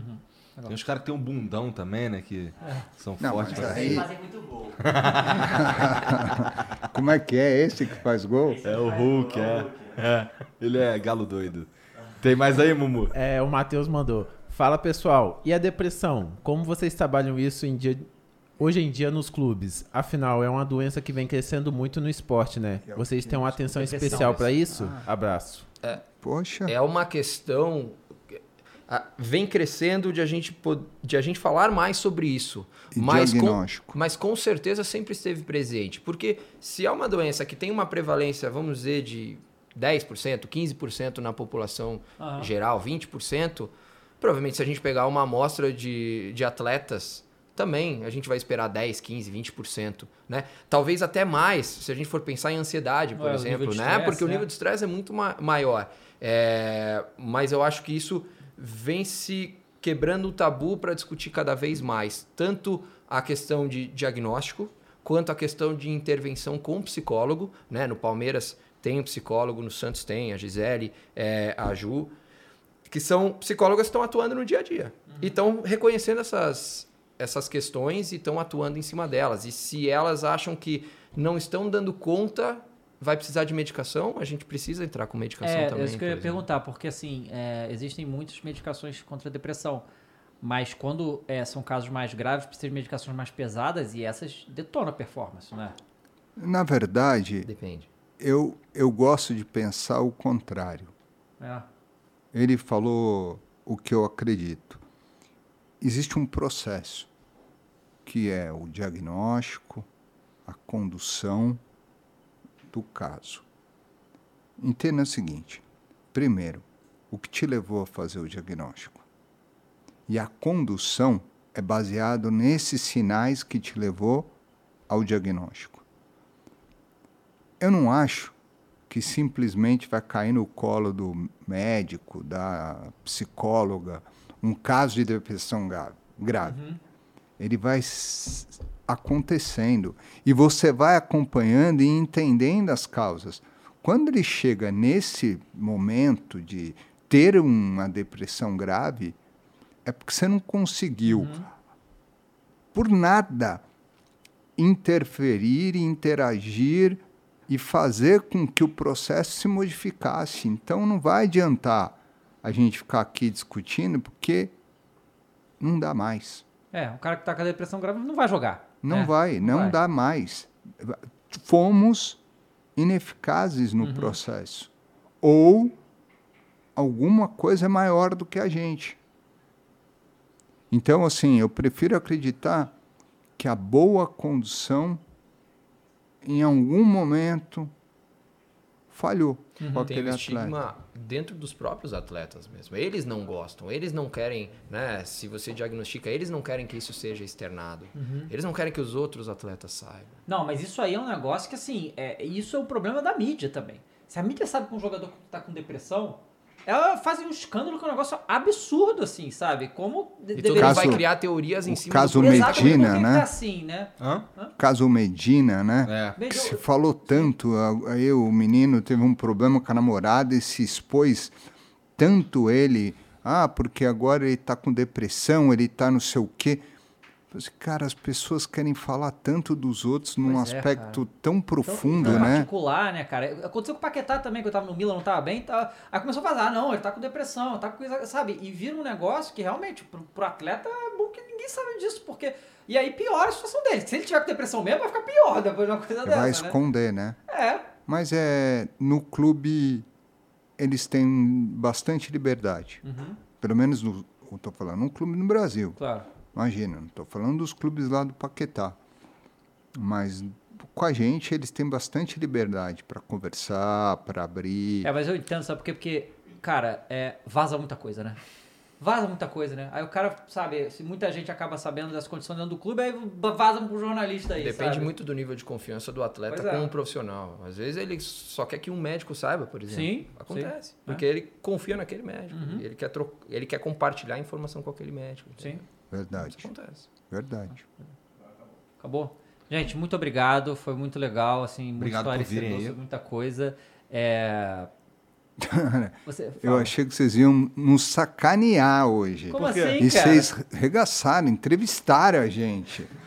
Eu, assim, eu, eu vim assim, sabe? Aqui Por assim, isso tu vai trouxe ligar- a camisa do Palmeiras pra mim, né? Pra me sacanear, né? Não, pelo contrário, é, é carinho, meu. Aí, me dá do Santos, vai. É, eu sei que você Dá vai. pra ele, pra ele. Obrigado. Obrigado, cara. Obrigado mesmo, Doc. Pô, tá assinado pros caras? Assinado por todos. Puta merda, hein? Caralho, que incrível, cara. Caralho, tá assinado pelo time. Que Se foda, você cara. quiser, Incrível, cara. eu autografo e te mando, quer? Eu quero. Claro. Porque Pô, se falta for- ainda agradecimento do Davis. Claro que a gente quer. O Caraca, Davidson que veio foda. aqui, acho que três ou quatro dias depois que ele fez o gol em cima do meu Flamengo, você cara. tava assim? Ele me sacaneou Mas você muito, tava cara. assim? Eu, provavelmente, eu não vou lembrar, mas É, eu, eu lembro devia estar, Eu eu tava devia estar Eu de não Flamengo. tava, porque me mandaram o vídeo É? do Davidson. Cara, ele, mas ele me sacaneou Foi demais. engra- cara. Mas foi engraçadíssimo. Não, foi, Foi, foi demais, Foi foi demais. Foi legal. Foi Foi legal. Vocês, engraçado. vocês assinam a nossa camisa também? Nós. Vocês, é, vocês usam rede social? Vocês gostam dessas coisas? Como é que é? Ah, fala da Care, Eu né? uso. Club, é Não, eu uso. É. Qual que tu usa? Como é que é o teu arroba? Doc Maglioca. Doc Maglioca. Ah, É, então é só então segue lá, Doc Não, o que Maglioca. você falou, Matheus? Da Care Club, que é onde eles trabalham. Ah, clínica você... Care Clinic, é isso? Como é que é? Care Club. Care Care Club. Club. Care Club. Como Quer Clínica? Quer Club, Care meu. Club. Fu- Futebol Club. É, o clube de vocês. Cara, que irado isso aqui. Porra, a gente tem que arrumar um lugar pra botar isso aqui. E o Igão torceu no Mundial, então. Pior que eu torci Palmeiras no Mundial, vê se pode. Nem eu acreditei em mim mesmo. Pô, mas aí, se der, se der pra, pra assinar e mandar pra gente, eu acho que eu, eu quero também. Deixa eu ver essa. Do- Maneiro. Foi. Porra, legal, cara. Legal, né? Como é que tu convenceu os caras a assinar essas camisas pra gente? cara? Ah, não é fácil, viu? não é fácil, porque eles assinam muita camisa. Sim, sim, sim. Eu entendo. Mas, é, e o teu? Como é que é o teu arroba? É guilherme.dilda. Guilherme.dilda. Dilda. É, tem que tomar cuidado com isso daí, né? Cacetão de borracha. Cara, muito obrigado por vir Valeu, valeu. Eu que obrado, agradeço Doc, pela- de verdade, foi legal, foi divertido. Prazer meu, cara. Obrigado mesmo, foi, eu curti muito, assim, muito esclarecedor, de verdade, como eu esperei que, que ia ser mesmo. Então, é, para mim foi muito foda. E você que assistiu, eu espero que você tenha curtido também. Obrigado pela moral, obrigado por ficar aqui com a gente também. É, amanhã tem mais, amanhã tem o sorteio, meia, da, sorteio da Copa. Copa, meio-dia e meia a gente Meio-dia e meia. Tem um cara, tem o Alê lá no Catar. Catar. Se você não tá seguindo a gente no Flow Sport Clube lá no, no Instagram, você tá perdendo, o cara tá fazendo uma puta cobertura. Hoje é, ele postou lá uns stories com, com Sidorf. Com o Júlio César. Júlio César. Teve o jogo das lendas lá, tá É. todo mundo lá, Pirlo, Materazzi, o Zanetti, Mascherano. Zanetti, Foi. Mascherano, foi maneiro. Então segue lá a gente também. Segue os caras, segue a gente. Tá tudo aqui na descrição. E a gente se vê amanhã, tá bom? Beijo pra vocês. Até a próxima. Tchau.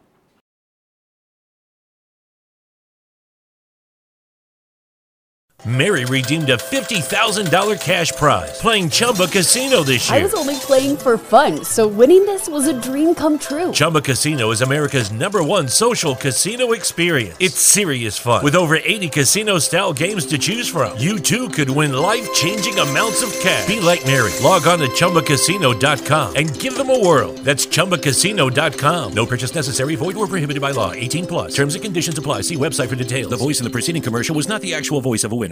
Mary redeemed a $50,000 cash prize playing Chumba Casino this year. I was only playing for fun, so winning this was a dream come true. Chumba Casino is America's number one social casino experience. It's serious fun. With over 80 casino style games to choose from, you too could win life changing amounts of cash. Be like Mary. Log on to chumbacasino.com and give them a whirl. That's chumbacasino.com. No purchase necessary, void or prohibited by law. 18 plus. Terms and conditions apply. See website for details. The voice in the preceding commercial was not the actual voice of a winner.